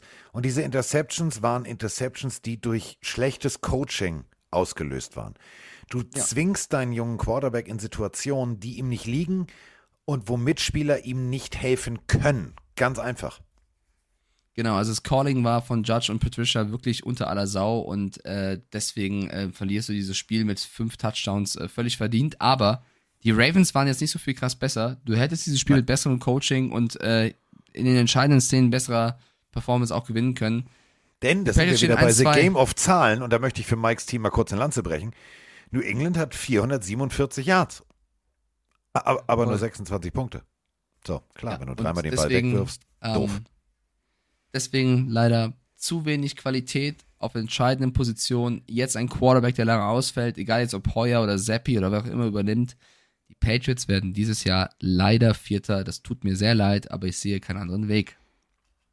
So, äh, ich sehe etwas äh, beim nächsten Spiel, wo ich sage, hui, hui, hui, hui, the tree is burning, the Zündschnur is very kurz. Don't do that to your top player because he will get mad at you. Und genau das ist auch passiert. Ähm, die Jets haben verloren gegen die Bengals. Bedeutet, die Bengals haben den Super Bowl Blues abgelegt und haben gesagt, alles klar, 27-12 können wir das Ding gewinnen. So. Ist es jetzt Joe Flacco? Weiß ich nicht, keine Ahnung. Hat er jetzt plötzlich wieder einen gebrauchten Tag? Also irgendwie hatten die kompletten Jets einen gebrauchten Tag. Und ähm, es gibt eine Szene aus dieser Partie, die ähm, mehr als deutlich zeigt, wie viel Frust in diesem Team eigentlich ist. Mit überleg mal, wir haben drüber gesprochen, alle haben drüber gesprochen, das wird geil dieses Jahr, das wird geil dieses Jahr, das wird geil dieses Jahr. Und wenn du nicht eine vernünftige Offense spielst, da sind wir bei, bei auch wieder bei den Bildspielen. Eine Defense wird irgendwann müde. Wenn ein langer Drive des Gegners orchestriert wird und die laufen und die laufen und die laufen und die laufen, dann bist du irgendwann durch. Und da kannst du auch als Topspieler an Punkt 3 gepickt, kannst du nicht das Ruder rumreißen. Und äh, Quinn Williams, der wirklich ziemlich groß ist, ihr wisst schon, das ist der mit der Zahnspange, der ist echt ziemlich groß. Und ähm, im Verhältnis ist der D-Line-Coach eher so, also stellt euch einfach vor, Sebastian Vollmer hätte Streit mit Mike Stiefelhagen. So ungefähr sah das aus. Äh, Quinn Williams auf der Bank wird von seinem Coach äh, darauf aufgefordert, doch jetzt endlich mal Gas zu geben, was er die ganze Zeit getan hat. Das darf man ja nicht vergessen. Aber einer allein in der D-Line kann halt das Spiel nicht ändern. Und daraufhin entscheidet sich Quinn Williams, so jetzt ist meine Zündschnur an, jetzt brennt sie, du siehst es im Gesicht und er steht auf und brüllt seinen Coach so dermaßen zusammen, dass dem alles aus dem Gesicht fällt. Der wechselt die Farbe, was man sehen kann. Klar, man sieht ihn nicht von vorne, aber der Mann hat, sagen wir es mal so, der ist aus seinen Haaren rausgewachsen. Da ist sehr viel Haut auf dem Schädel. Die wird erst rot, dann wird sie sehr hell und dann beendet er dieses Gespräch. Und diese Szene bringt dieses ganze Spiel der Jets auf den Punkt. Die Bengals waren jetzt nicht richtig geil, aber die Jets waren einfach nicht gut.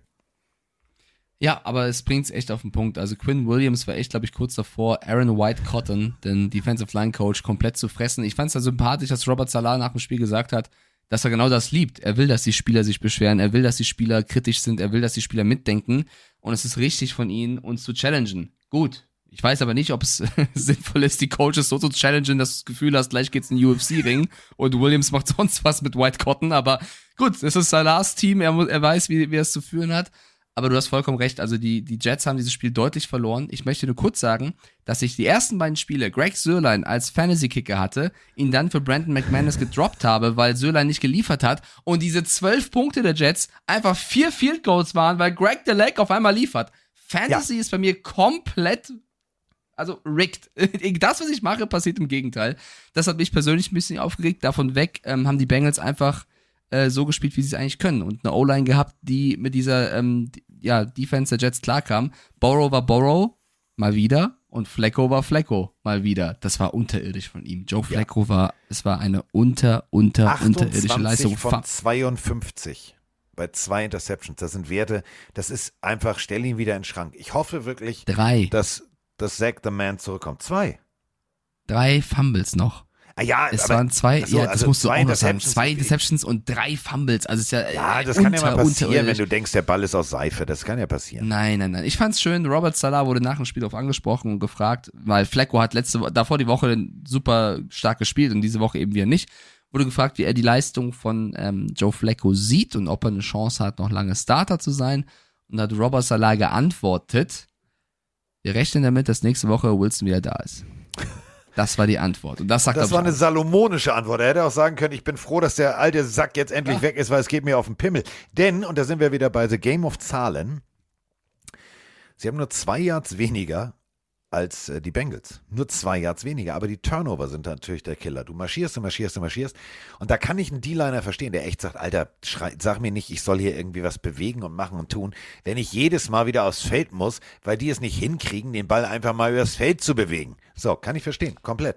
Ähm, gucken wir mal auf die Division. Du hast es ja eben gerade gesagt, New England tatsächlich 1, 2, genau wie die Jets, aber sie stehen auf dem letzten Platz. Und ähm, das wird hart, auf jeden Fall, wenn Mac Jones äh, nicht wieder fit wird und Wilson wieder fit wird. Dann könnte, könnten die Jets echt ins Laufen kommen. Ich bin mal sehr, sehr gespannt, Ja, also wie das nächste ich glaube auch wird. mit, ich glaube auch mit Mac Jones wird es sehr schwer geworden. Jetzt für mich schon so, also ich will jetzt nicht zu pessimistisch sein, aber schon mehr oder weniger besiegelt. Mach dir doch nur Mut, Schatz. Na, brauchst du nicht. Emmet Ger schreibt gerade rein, dass Salah das bereits vor dem Spiel gesagt hätte. Ja, aber nach dem Spiel auf diese Frage hat er es nochmal gesagt. Ähm, ich habe auf die äh, Bengals gesetzt, du auf die Jets, deswegen gehe ich in dem Tippspiel mit 3-2 in Führung. So. Nächste Partie. Fly, Eagles, Fly ist das Motto. Und damit wunderschönen guten Morgen, Mike und Carsten. Was war das gestern wieder für ein krasses Spiel von meinen Eagles? Auf offensiver wie auch auf defensiver Seite. Absolut wie ein Playoff-Contender gespielt. Wie seht ihr das bei den Eagles? Haben sie dies Jahr die Chance, tief in die Playoffs zu kommen? Und wie schätzt ihr das Team gesamt ein? Damit schöne Grüße aus Thüringen und macht weiter mit eurem geilen Podcast. Grüße gehen zurück. Ja, ein äh, Footballspiel geht, dann sind wir wieder bei The Game of Zahlen. Vier Viertel. Die Eagles Offense sagt sich, weißt du was, wir brauchen nur eins und den Rest lassen wir unsere Defense machen. Also null Punkte im ersten Viertel. Dann sagt sich Jane Hurts, warte mal, die reden alle davon, ich könnte MVP werden. Dann mache ich das doch mal. 24 Punkte. Tschatsching. Und ähm, ja, dann kamen die Commanders tatsächlich im vierten Viertel auch nochmal auf die Anzeigentafel. Das Spiel geht aus 24 zu 8. Und äh, ich fand die Eagles beeindruckend. Ja, kann man so sagen. Wir haben auch beide vorher auf die Eagles gesetzt. Sie haben 24-6 gegen die Commanders gewonnen und das auch nur, äh, 8, 24-8 gewonnen. Das auch nur, weil sie äh, in einem Viertel alle Punkte gemacht haben und sonst gar nicht. Auch das fand ich einen witzigen Wert. 24 Punkte im zweiten Viertel, ansonsten gar nichts gemacht.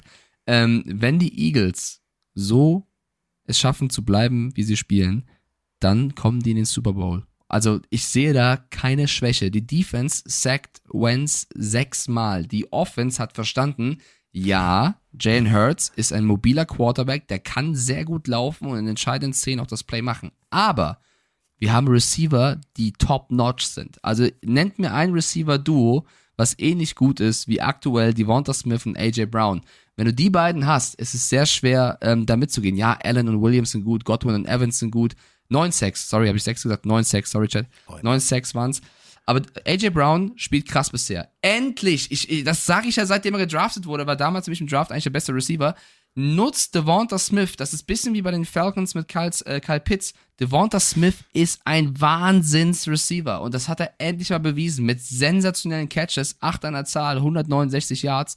Hill und Wardle ist auch ein Top-Duo, keine Frage. Aber Devonta Smith, AJ Brown und Jalen Hurts, das kann wehtun. Und wenn du dann noch dein Laufspiel beibehältst, weil wir dürfen nicht abheben, ne? Keine, keine Frage, weil die Steelers Nein. haben auch schon mal 7-0 gestanden und es verkackt. Aber wenn sie das halten, großes Wenn, ja, wenn, wenn sie das halten, sind sie absolut ernst zu nehmen. Ich meine, wir haben sie beide in der Division ganz vorne gesehen.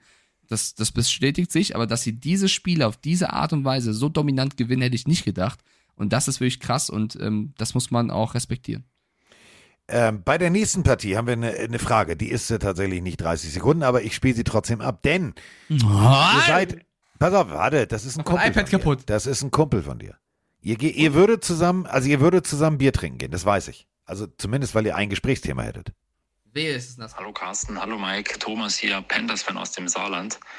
Meine Frage geht länger als 30 Sekunden. Ich hoffe, Mike wird es mir nachsehen, aber es geht um Kritik an Matt Rule. Meine Panthers haben heute die Saints geschlagen. Erster Saisonsieg, allerdings mit gemischten Gefühlen. Die Defense war echt sehr, sehr stark, richtig starke Plays, aber die Offense mal wieder unter aller Kanone, so unkreativ, so einfallslos. Unser Playbook unter Matt Rule ist gefühlt nur eine Seite lang. Deshalb auch meine Frage an euch. Wie lange kann sich ein GM wie David Tepper das Ganze noch anschauen? Klar, Matt Rule hat damals einen großen Vertrag erhalten, aber in meinen Augen wäre es jetzt langsam Zeit, hier die Handbremse zu ziehen. Seit drei Jahren absolut keine Entwicklung. Das, die Offense wird gefühlt von Spiel zu Spiel immer schlechter. Und es macht echt keinen Spaß mehr, sich das Ganze anzuschauen. Für euch wünsche ich nur das Beste. Macht weiter so mit dem Podcast. Bleibt gesund. Wir sehen uns vermutlich in Frankfurt auf eurer Tour. Ich freue mich total. Und bis dahin, macht's gut. So. Ich doch, ihr beide ihr würdet euch hinsetzen und sagen, so, lass uns mal Mad Rule Bashing Also hier recht. bei drei oder vier Bier. Und er hat völlig recht. Ja, die Panthers haben gewonnen, weil die Saints auch nicht gut waren an dem Tag. Das steht auf dem anderen Blatt. Dass die Saints nur 14 Punkte machen und das Ganze nur im vierten Viertel, das ist eine Verfehlung der Saints. Das macht aber das Spiel der Panthers nicht um Längen kreativer. 7, 6, 0, 9. Das sind die Punkte aus den jeweiligen Vierteln. Und wenn dann ein LaWiska Chenault Jr. plötzlich derjenige ist, der den vielleicht beeindruckendsten Lauf hinlegt, da muss man einfach mal echt sagen, lieber Matt, was willst du jetzt? Also so ein, also so ein Playbook, das ist dicker als ein Groschenroman. Das sollte auch vielleicht so ein paar Plays haben, wo man einfach mal sagt, komm, lass uns mal kreativ sein. Die Saints präsentieren uns da und da eine Schwäche. Die bedienen wir. Guck dir doch vielleicht nochmal das Dolphins Bildspiel an. So passt man an und das wäre hilfreich, lieber Matt. Mach's einfach mal. Also es ist, ich habe keine Ahnung, also ich weiß ja manchmal etwas und versuche immer Dinge zu analysieren und, und versuche auf den Punkt zu kommen, aber ich habe keine Ahnung, ich habe wirklich keine Ahnung, wie die Panthers dieses Spiel 22-14 gewonnen haben. Also du hast auf die Panthers gesetzt, ich auf die Saints. Sie, sie haben irgendwie, wenn du auf die Zahlen guckst, was du schon gerade gesagt hast, 170 Yards wirft Mayfield, 353 James Winston. Du hast einfach das Momentum nie gehabt. Wenn du gerade ins Laufen gekommen bist, kommt LaVisca Chenot um die Ecke, den die Jaguars übrigens gecuttet haben. Danke für das Geschenk, sagt Carolina, glaube ich. Und macht einen 67-Yard-Touchdown, der halt dich komplett wieder runterhaut. Ähm, DJ Moore, mein Fantasy-Receiver, eine Reception, zwei Yards. Das so viel dazu, wie das er seine toppen. Playmaker Das kann ich nutzt. toppen. Ich habe mich entschieden, Juju Smith-Schuster auf die Bank zu setzen, weil ich gedacht habe, ah, nee, komm, Robbie Anderson, geiler Typ, der wird auf jeden Fall was reißen in diesem Tag. Äh, der, äh, wie? Ein Catch, 14 Yards. Aber ich hatte Ja. Khalil Herbert auf der Bank, der hat 30 Punkte gemacht, also ich kenne das. Auf der anderen Seite Chris Olave, der Rookie, 147 Yards für 9 Receptions. Da geht ganz kurz der Gruß raus an meinen Twitch-Chat, weil als wir damals den Fantasy-Draft hatten und ich Olave geholt habe, haben alle gesagt, was, der ist der fünfte Receiver auf dem Death-Chart gerade, was machst du mit denen? Ich habe gesagt, Leute, für mich, neben Drake London und also Wilson auch ein guter, wahrscheinlich der beste Receiver am Draft, ich nehme Olave und der liefert. Trotzdem, wie die Saints dieses Spiel verlieren konnten, ich weiß es nicht. Sie haben in den entscheidenden Momenten nicht funktioniert. Das Momentum immer wieder verloren, wenn es gerade kam. Aber das war nicht die Offense der Panthers. Das war die Defense der Panthers, die hier in vielen Plays überragt hat. Ich muss auch sagen, James Winston, zwei Fumbles, zwei Interceptions. Ich habe ihn letzte Woche in Schutz genommen wegen seiner Verletzung. Die hat er natürlich immer noch. Ich würde gerne ein bisschen über den Coach reden, weil ich glaube, wenn du auf der Bank einen Backup-Quarterback hast mit Andy Dalton, also ich finde einen fitten Andy Dalton besser als einen verletzten Winston. Dann nimm den Winston raus. Nicht, weil er scheiße spielt, sondern weil er, weil er verletzt Weil er verletzt ist. Lass ihn, ja, lass ihn ausheilen. Und Andy Dalton ist doch ein völlig solider Quarterback. Wirf ihn rein. Mit Andy Dalton hättest du dieses Spiel, glaube ich, sogar gewonnen. Jippidi, jipp, jipp, jipp. Punkt für dich im Tippspiel. Ja, Baby, so will ich das hören. Äh, nächstes äh, Spiel habe ich äh, auf wen getippt? Ich frage nur. Habe ich auf, tatsächlich auf die Chargers getippt? Ja, habe ich. Ja, du, also wir haben beide auf die Chargers getippt. Ja, und ähm, da sind wir wieder bei dem, was Mike gerade sagte. Wenn du einen verletzten Quarterback hast, dann hat der natürlich ab und an lichte Momente, wenn er Biss und wenn er Cojones hat und wenn er das Team führen will. Und das ist ein Justin Herbert. Aber, und da sind wir beim Aber, mit einem gebrochenen Rippenknorpel ah, kannst du nicht, kannst du nicht gut spielen. Und das war halt auch der Punkt. In eklatanten Momenten, wo du einen Justin Herbert in voller Mobilität gebraucht hättest, wo du einen, einen Quarterback brauchst, der nach rechts und links und überall rausrollt, da hätte ein Justin Herbert den Unterschied gemacht. Den konnte er an diesem Tag nicht machen und hat deswegen auch tatsächlich eine, zum Beispiel eine Interception geworfen und hat tatsächlich ab und an den Ball etwas zu früh auf die Reise geschickt. Und ähm, bevor ich jetzt nur die Chargers kritisiere, möchte ich erstmal jemanden loben, nämlich äh, Mike. Der sagte, ja, ich glaube, die Chargers gewinnen, äh, die, die Jaguars gewinnen ihre Division. Ja, die spielen geilen Football. Die spielen richtig geilen Football. 38 zu 10. Und kurz mal einen One-Hander hingelegt, der Kollege Marvin Jones. Ja, läuft doch.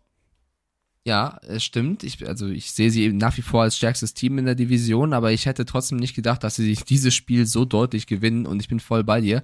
Erstmal noch kurz auf den Chat eingehen, weil ähm, Daddy of Bandits, Bandits fragt, wie es steht. Es steht 3-3 im Tippspiel und Ashton Fox, der geschrieben hat, die Interceptions waren getippt und deswegen nicht ein alleiniger äh, ja, Fehler von Winston. Das stimmt. Trotzdem, du hast ja vielen Plays gesehen, dass er nicht ganz fit war, deswegen die Meinung zu Dalton. Zu dem Spiel hier, Carsten, wir haben es ja gerade bei Winston schon gesagt, du kannst Herbert hier nicht starten lassen, wenn er diese Verletzung hat. Also klar hast du jetzt mit kein Andy Dalton auf der Bank, ähm, sondern Chase Daniel, das ist ein Unterschied, aber trotzdem riskier das nicht. Also da muss ich Brandon Steady leider kritisieren. Wenn du einen Spieler hast, auch wenn er so gut ist, der diese Verletzung hat, nimm ihn raus. Generell haben die Chargers sehr viele Spieler, die gerade fehlen. Also äh, wenn da noch Keenan Allen ausfällt, Und JC Joey Bosa Jackson aus. Warte, also Keenan Allen war verletzt vorher. Herbert Oh, ist vorher. angeschlagen ins Spiel. Genau, vorher. JC Jackson, einer der besten Corner, hat gefehlt. Der Center der Liga, Corey Lindsley, hat gefehlt. Im Spiel verletzen sich und müssen raus Joey Bosa und Rashawn Slater, einer der besten O-Liner der Liga. Das sind fünf, sechs massive Ausfälle in einem Team, was echt gut ist. Aber äh, wenn fünf, sechs deiner Top-Spieler ausfallen, dann, dann kannst du eben nicht äh, das auffangen. Und deswegen war das für mich kein Duell auf Augenhöhe, weil eben die Jaguars aktuell im Haut drauf auf die Fresse-Modus sind und das von der ersten bis zur letzten Sekunde spielen mit maximalem Momentum und die Chargers gerade sehr, sehr, sehr viele Verletzte haben. Deswegen völlig verdient in der Art und Weise gewonnen. Immer noch überraschend, dass es so hoch wurde. Die Chargers tun mir halt gerade ein bisschen leid, weil sie eigentlich das Potenzial haben, aber sehr, sehr viele Verletzte haben. Ja, also äh, tatsächlich so eine Situation, wo man sagen muss, wenn die Scheiße im Ventilator ist und du ihn dann auch noch auf volle Lotte angedreht bekommst, dann musst du putzen. Und das ist jetzt wirklich genau der Punkt. Jetzt musst du bei den, bei den Chargers, du musst einmal durchkehren. Ähm, du musst da vor allem vielleicht ein, zwei Spiele jetzt hergeben und die Jungs erstmal richtig wieder fit werden lassen. Du hast, du hast einen Bosa, ähm, Groin Injury. Das ist eine Verletzung, ja, da kannst du ganz schnell wieder von zurückkommen. Aber kurier es lieber aus. Das meine ich jetzt wirklich ernst. Du hast ganz, ganz viel in diesem Spiel gesehen, dass, dass, dass Jungs hier eine Blessur haben, da eine Blessur. Und da sind wir wieder bei Hard Knocks, da sind wir wieder bei Dan Campbell. So gut wie heute, das war zur Eröffnung des Trainingscamps, werdet ihr euch nie wieder fühlen. Ähm, du hast eine Verantwortung deinen Spielern gegenüber, ähm, denn die Saison ist definitiv lang. Und äh, die Chargers haben das Potenzial, haben wir ganz oft schon drüber gesprochen, sind für viele und auch für uns beide ein absoluter Geheimfavorit. Aber wenn du jetzt übereifrig äh, sagst, so, also bist du fit? Ja, ja, Coach, ich bin fit. Na, ah, guckst dir wirklich im Training an. Wenn da 10% fehlen, weil er tatsächlich vielleicht noch nicht fit ist, dann gib den Jungs eine Pause. Und gib auch vor allem deinem Quarterback eine Pause. Denn ohne Scheiß, Alter, so eine Rippen, ich spreche da aus Erfahrung, gebrochene Rippen sind schon scheiße. Und wenn du dann überlegst, du kriegst da jedes Mal noch einen Hit drauf. Ey, nee, bitte nicht. Also, tut mir leid, der Junge, im wahrsten Sinne des Wortes. Ähm, damit will ich die Ja, also- der Jacksonville Jaguars nicht schmälern, das wollte Genau. ich nicht sagen. Ähm, die haben extrem guten und extrem breiten und extrem geilen Football gespielt. Und äh, Kollege Trevor Lawrence hat einfach, pff, Digga, ja, 262 Yards reicht, aber drei Touchdowns, das ist wichtig. Geile, also ich fand es ein geiles Footballspiel. Das ist, das ist ein wichtiger Punkt. Das ist ein wichtiger Punkt. Also auch wenn die Chargers viele Verletzte hatten, die Jaguars spielen trotzdem geilen Football und da muss man Doug Peterson loben, der ja auch schon mal mit den Eagles äh, tolle Jahre hatte und einen Super Bowl gewonnen hat gegen irgendein Team, was ich gerade, was das fällt mir gerade nicht ein. Auf jeden Fall Peterson zeigt, was in den Jaguars steckt. Das Urban Meyer hat es in der ganzen Saison nur geschafft, zwei Siege zu holen. Jetzt stehen sie schon 2 und 1 und das, weil sie zwei gute Runningbacks haben. Travis Etienne ist jetzt fit, war letztes Jahr verletzt. Sie haben einen Receiver geholt, wenn auch vielleicht ein bisschen überbezahlt irgendwo, die aber funktionieren. Sie haben eine starke Defense, das Playcalling stimmt. Trevor Lawrence spielt mit Selbstbewusstsein. Also die Jaguars machen Spaß und es freut mich, dass diese Franchise jetzt abrufen kann, was in, in ihnen steckt. Kommen wir jetzt zu einer Partie, von der ich mir um Längen mehr erhofft habe. Nicht jetzt, weil ich Kyler Murray nicht mag. Ja gut, also ist jetzt kein Typ, mit dem ich privat ein Bier trinken gehen würde. Also von seiner ganzen Art auf dem Feld. Vielleicht ist es ein supergeiler Typ und wir würden irgendwie Madden zocken und tierisch viel Spaß haben. Aber ähm, ich habe so meine Berührungsprobleme mit den Cardinals. Und irgendwie hatten aber auch ähm, ich weiß es nicht. Also beide Quarterbacks, und das ist halt für mich so eine, so eine Situation, die beschreibt ein Spiel auch sehr gut. Da musst du gar nicht das Spiel für angucken. Matthew Stafford, 18 von 25 ist wenig. Also für Stafford ist, ist unter 40 ist wenig. Für die Offense ist unter, fünf, also unter 50 vielleicht sogar wenig. Und Kyler Murray, ähm, 37 von 58. 314 Yards. Aber auch kein Touchdown. Und diese, das bringt so ein bisschen auf den Punkt. Also, das war nicht ein schönes Footballspiel. Das war okay, Cooper Cup, geiler Sweep. Dadurch waren da Punkte da. Und es waren 2012. Aber es war jetzt kein Spiel, wo ich sage, das war Werbung für Football. Nee, es war seltsam. Also 2012 die Rams gewonnen. Wir haben beide auf die Rams gesetzt. Geil, also wir, seltsam.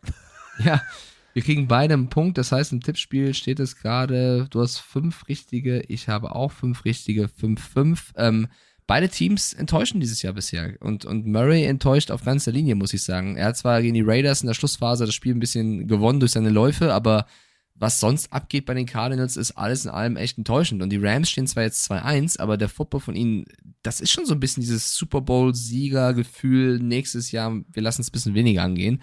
Also da muss McVay noch die richtigen Stellschrauben finden, um das Team wieder zu motivieren, weil es hier und da wirklich ein bisschen, also im Amerikanischen, im Englischen sagt man sloppy, so ein bisschen äh, ja nicht nicht total konzentriert wirkt.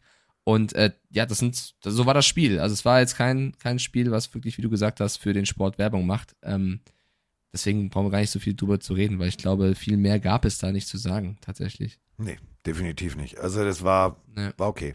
War okay, war okay. Ja, also, also Rams Cardinals denkst du halt Megaspiel und dann Ja, war's also halt, ja, Alter, ich sehe, ich sehe, ich sehe Brown One-Hander in der Endzone.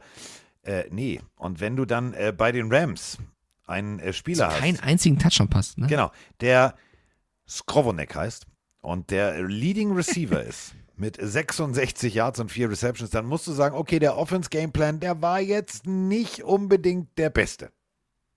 Um es nett zu formulieren. Ja, ja. Kommen wir zum nächsten. Spiel. Skroponek. Äh, die Falcons gegen die Seahawks. Carsten Spengemann tippt auf die Seahawks. Mike Stieflagen tippt auf die Falcons. Die Falcons gewinnen mit 27 zu 23, weil Arthur Weil ich Smith jetzt erst auf Play diesen drücke. Er crasht rein. Moin Carsten, moin Ja, was? Was Ja, hast du? tolles Play. Da- Das hat sich gelohnt. Carsten, moin Mike. Nee, super. Äh, Steffen hier aus Hamburg. Seattle hat jetzt gegen einen der schlechteren Teams im äh, Spielplan verloren, gegen Atlanta. Ähm, das Wichtigste war der Sieg gegen Denver, gegen den Ex-Quarterback. Ich denke, jetzt werden hier viele Pleiten ähm, folgen. Hier vielleicht ein paar motivierende Worte für einen, für einen treuen Seattle-Fan.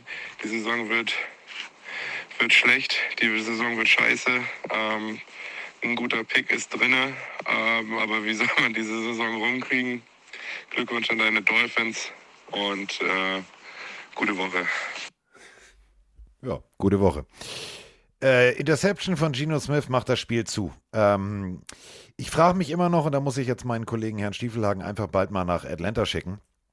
Ich glaube, der Trainer hat immer noch nicht verstanden, dass dieser Kyle Pitts, dass der gerne auch mal ein 100-Yard-Spiel haben kann. Dass der das auch mal braucht für sein Ego. Weil der ist ja so der Top-Pick. Und fünf Receptions, 87 Yards ist schon besser als die Wochen zuvor. Aber immer er ist noch nicht dieser Killer-Faktor, also den Mike gerne sehen möchte. Du hast mich gerade so abgesägt. Ich wollte eigentlich genau damit reingehen und zu sagen, Arthur Smith hört wohl unseren Podcast, denn Kyle Pitts hat endlich mal besser funktioniert. Klar, es ist kein 100-Yard-Spiel, aber fünf, also bester Passempfänger für 87 Yards, kein Touchdown, aber du hast von Anfang an gesehen, der Gameplan sieht so aus, dass du ihn einbinden willst. Es gab ganz klar die Ansage, der muss in unser Spiel mehr rein. Und äh, klar, Mariota einmal stark zum Touchdown gelaufen, ähm, aber Kyle Pitts wurde, wurde gesucht und das äh, hat mir eben sehr, sehr gefallen, trotz einem Cordero Patterson, der natürlich wieder wie immer geliefert hat. Ein Drake London, der in der entscheidenden Phase dann den Touchdown macht. Also die Falcons spielen solide, ja, wenn sie Pitts noch mehr reinbekommen, wird's besser. Arthur Smith, schön, dass du uns zuhörst und die Seahawks, ja, Geno Smith hat dann zum doofen Zeitpunkt eine Interception geworfen, aber er hat davor echt ein solides Spiel gemacht. Die haben nicht deswegen Mega. verloren. Es fehlt, es fehlt einfach, wie bisschen bei den Patriots, noch vielleicht ein bisschen mehr, hier und da an Qualität und ähm, das wird schwer sein auszugleichen über die Saison. Deswegen äh, Punkt für mich im Tippspiel und ich bin ein vor. 325 Yards auf Seiten von Geno Smith. Also ich würde es gar nicht, liebe äh, Seahawks-Fans und vor allem lieber Seahawks-Fan aus der wunderschönsten Stadt der Welt, ähm, deine Sprachnachricht, ich würde es gar nicht so, ich würde es gar nicht so schwarz sehen. Ich würde es wirklich nicht so schwarz sehen. Also, die haben ja alles. So müssen wir, also gibt auch immer so diese, diese Helden aus der zweiten Reihe Teams. Denk mal an, will Mike jetzt nicht hören. Mike, halt dir kurz die Ohren zu. Halt dir kurz die Ohren zu. Ja. Philadelphia, Philly Special. Zack, einfach nur kreativ. Dann schaffst du auch mit, mit dem Personal, womit keiner rechnet. Also nächste Woche abwarten. So, ähm, dann haben wir natürlich noch eine Partie. War das wie Zähne ziehen? Meine Fresse. Packers. Also, ich, ich mach's mal groß, ne? Also, The Battle of the Goats. Das Duell der Legenden. Ja, wie jetzt? Was jetzt? Wo jetzt? Was war das denn für ein Gesudel? Und da haben wir auch eine Sprachnachricht zu. Guten Morgen, Carsten. Guten Morgen, Mike. Hier spricht der Packers-Fan Robert aus Wolfsburg. Es ist fast halb zwei und meine Packers haben doch tatsächlich in einem irgendwie komischen Spiel äh, gegen die Bucks gewonnen. Was ich mich jetzt gerade frage, ist, soll ich mich freuen und sagen, hey, wir haben seit zehn Jahren mal wieder eine gute Defense und ein Run-Game, das funktioniert und das mit den Receivern wird schon? Oder meint ihr, das ist eigentlich nur am Ende Glück, dass die Bucks das nicht vernünftig ausgespielt haben und ein Tropfen aus dem heißen, auf dem heißen Stein? Ähm, ja, mich würde eure Meinung dazu mal interessieren. Gute Nacht und guter Podcast. Weiter so. Ciao, ciao. Findest du das Wort komisch auch sehr passend für diese Partie? Ja, eigentlich für den ganzen, also gesamten Spieltag tatsächlich. Es gab ja einige Spiele, die sehr komisch waren, aber wenn Rogers gegen Brady in einem 14 und 12 endet, dann brauchst du gar nicht so viel mehr sagen. Also ja, beide Teams haben natürlich äh, gewisse Verletzungssorgen. Man muss aber sagen, dass ein Romeo Daubs endlich bewiesen hat, was in ihm steckt. Das war ein Spiel, was überzeugt hat. Romeo Daubs echt ähm, gut gespielt. Acht Targets, acht Catches, 73 Yards, ein Touchdown. Und auf der anderen Seite, und das muss man halt auch sagen, bei den Bucks halt auch einige Verletzte, ne? Also statt, ja. also Evans und Godwin fallen aus, dann spielst du halt mit einem Gage und einem Perryman, die beide jetzt auch nicht schlecht sind, aber das ist eben nicht dasselbe. Dann fehlen in der O-Line Leute. Die Defense war eigentlich, finde ich, aus Bucks und Packers Seite solide, ja. aber ich finde, dass vor allem Brady, ich glaube tatsächlich, also der war jetzt nicht mega schlecht, nicht falsch verstehen, aber ich finde schon, dass irgendwas in seinem Kopf ist. Ich finde schon, Vielleicht wegen dem Privaten, ich stecke da nicht drin, ich weiß nicht, was da abgeht, kann ich auch gar nicht beurteilen, aber es wirkt so von außen, ich kann mich hier komplett täuschen, dass er nicht ganz da ist. Vielleicht, ne, Fehleinschätzung von mir an der Stelle, aber irgendwie wirkt es schon so, dass Brady nicht der Brady ist wie sonst. Ich hoffe, dass das noch kommt, heißt ja nicht, dass jetzt das ganze Jahr so bleibt, aber irgendwie gefällt mir das nicht, was ich da sehe. Es ist vielleicht das, aber es ist natürlich auch noch ein Faktor. Wenn du Josh Allen heißt, wenn du Lamar Jackson bist, wenn du Kyler Murray bist, wenn du Tua Tango Vailoa bist, dann kannst du eine Sache kompensieren. Und diese Sache ist ein ganz wichtiger Faktor, die Mike gerade gesagt hat. Dir fehlen deine erfahrenen, und das Wichtige ist hier erfahren, in Fett und kursiv und unterstrichen in Arial Narrow geschrieben. Erfahrenen Receiver Schrägstrich Ballempfänger. Die können sich separieren. Die wissen, wie du einen Defender verletzt. Jetzt hast du nur in Anführungsstrichen Neulinge, Rookies, unerfahrene Spieler in deinem kompletten Team, mit denen du trainierst, mit denen du dich auf die Saison, also auf dieses Saisonspiel vorbereitest. Ähm, wenn du mobil bist, kannst du denen vielleicht eine Sekunde mehr Zeit verschaffen. Das ist aber nicht Tom Brady. Der kann nicht rechts, links, der kann nicht rausrollen. Das ist nicht sein Spiel. Das wird auch nie sein Spiel sein in den letzten Monaten, Jahren seiner Karriere.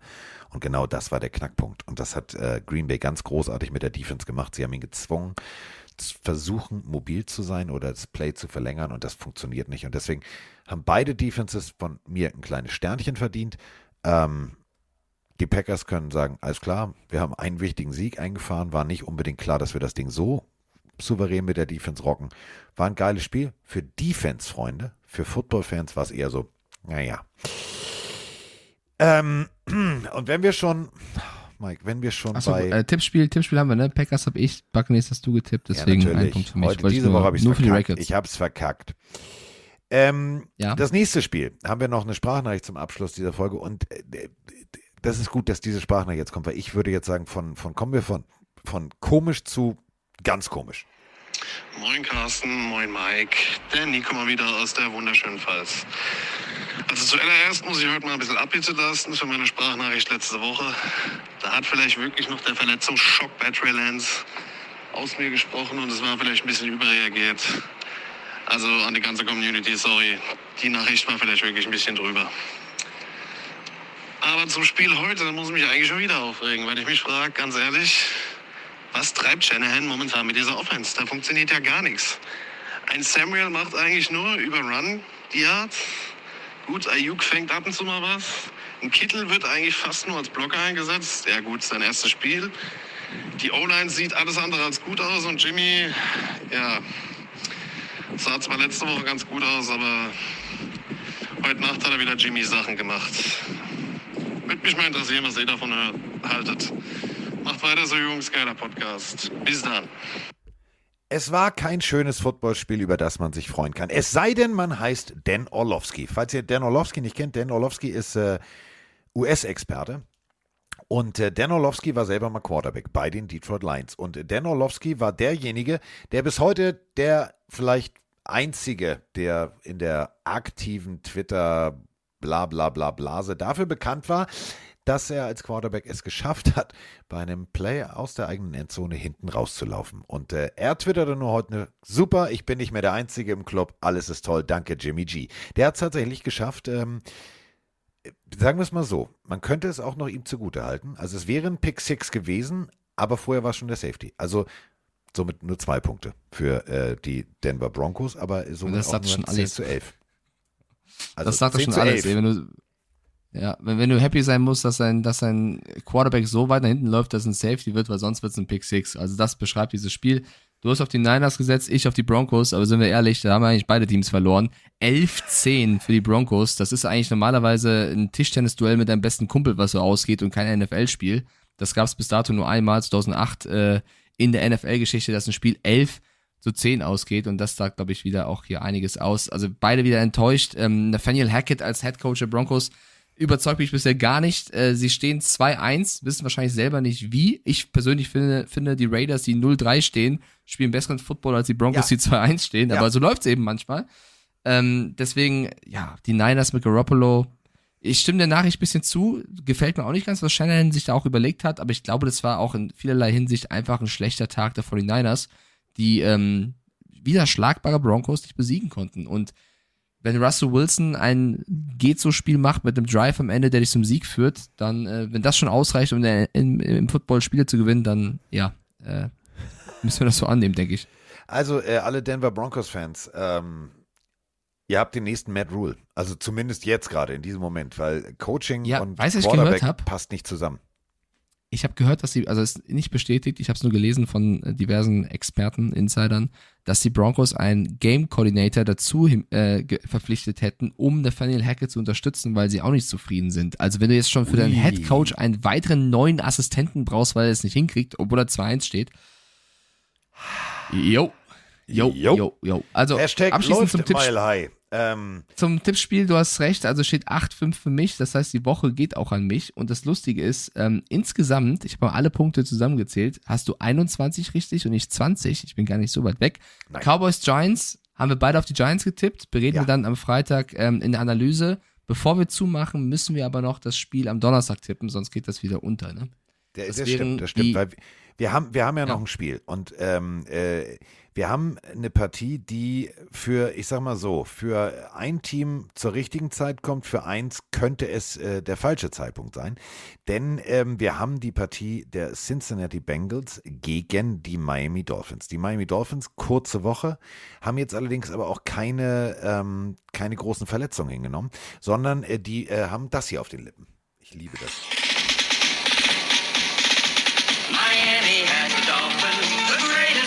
Ja, the greatest football team. Das sind wir zumindest gerade. Und äh, jetzt muss ich es nur wieder anhalten. Hallo. Funktioniert Ja. super. Die Dolphins äh, be- dominieren meinen Schreibtisch und ich glaube auch, die Dolphins werden weitermachen, äh, womit sie aufgehört haben. Ähm, es wird wieder ein knappes Ding. Es wird wieder ein ganz, ganz knappes Spiel. Aber ich glaube, die Dolphins gewinnen auch diese Partie und stehen dann huiuiuiui, 4-0. Okay, ich habe es eigentlich schon aufgeschrieben gehabt, dass du mit den Dolphins gehst. Ich gehe mit den Cincinnati Bengals und sag, dass sie jetzt mal zeigen, was sie eigentlich drauf haben gegen die Dolphins, die gerade ein bisschen schweben. Ich bin auch gespannt, was rauskommt mit Tua Tango Vailoa, ob er vielleicht dann doch ein bisschen schwerer verletzt ist oder nicht. Glaube, dass die Bengals es machen, weil die jetzt so ein bisschen äh, durch den Sieg, den sie jetzt eingefahren haben, gegen die Jets Momentum haben. Es spricht viel für die Dolphins, Ich aber ich, es auch ich will nicht fair. Bei E einfach, dass sie ESPN, siehst du das gerade? Ja. 69,8% tippen auf die Bengals. nee, ist Naja, klar. vielleicht weil es ein Heimspiel ist, keine Ahnung. Es ist auf jeden Fall ein geiles Footballspiel in der Nacht von Donnerstag auf Freitag, was wir dann am Freitag besprechen werden. Und äh, wir sagen ja immer, wie günstig die Tickets sind. Ich glaube, auf das Spiel haben alle Bock. 175 Dollar ist das billigste Ticket oben, wo du eigentlich rein theoretisch die Anzeigentafel bedienst oder bei der Flutlichtanlage die Glühbirnen wechseln müsstest. Also, das ist schon deutlich. Ich glaube, es wird ein geiles Spiel. Ja, ist, ist kein Schnapper, ist kein Schnapper auf jeden Fall. Ist kein Und Schnapper. äh, ich glaube, warte, in Woche 4 in unserem Fantasy, Carsten, ja, spielst du gegen Roman Motzkus. mal kaputt. Ja. Ich hab einen Hammer. Oh! Ich hab einen Hammer. Oh! Ich hab einen Hammer. Ich Dann- muss dann- mich, dann ich muss würde mich die Pille- entscheiden. Josh Allen oder Tour Tango Vailoa. Ich habe also Quarterback-technisch habe ich hab Wahl. ich gut. Habe ich gut. Hab ich Aber dann, Wahl. dann würde die Pille zwei, dann würde die Pille 2-0 stehen gegen Roman. Das wird mir gefallen. Das wäre das wär schön. Das wäre schön. Ich hoffe, äh, scheiße, ihr hört die Folge. Roman, ich liebe dich trotzdem. Äh, ja, wir, wir lieben dich, wir lieben dich. Ja, love is in the air.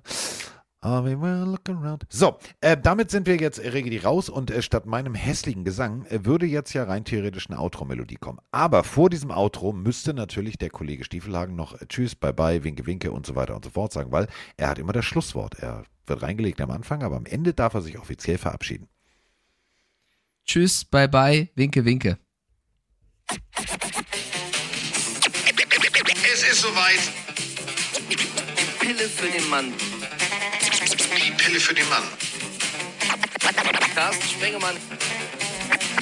Mike Stieflagen. Ist in der Haut. Der Haut. Der. Wir sind jetzt raus. Tschüss.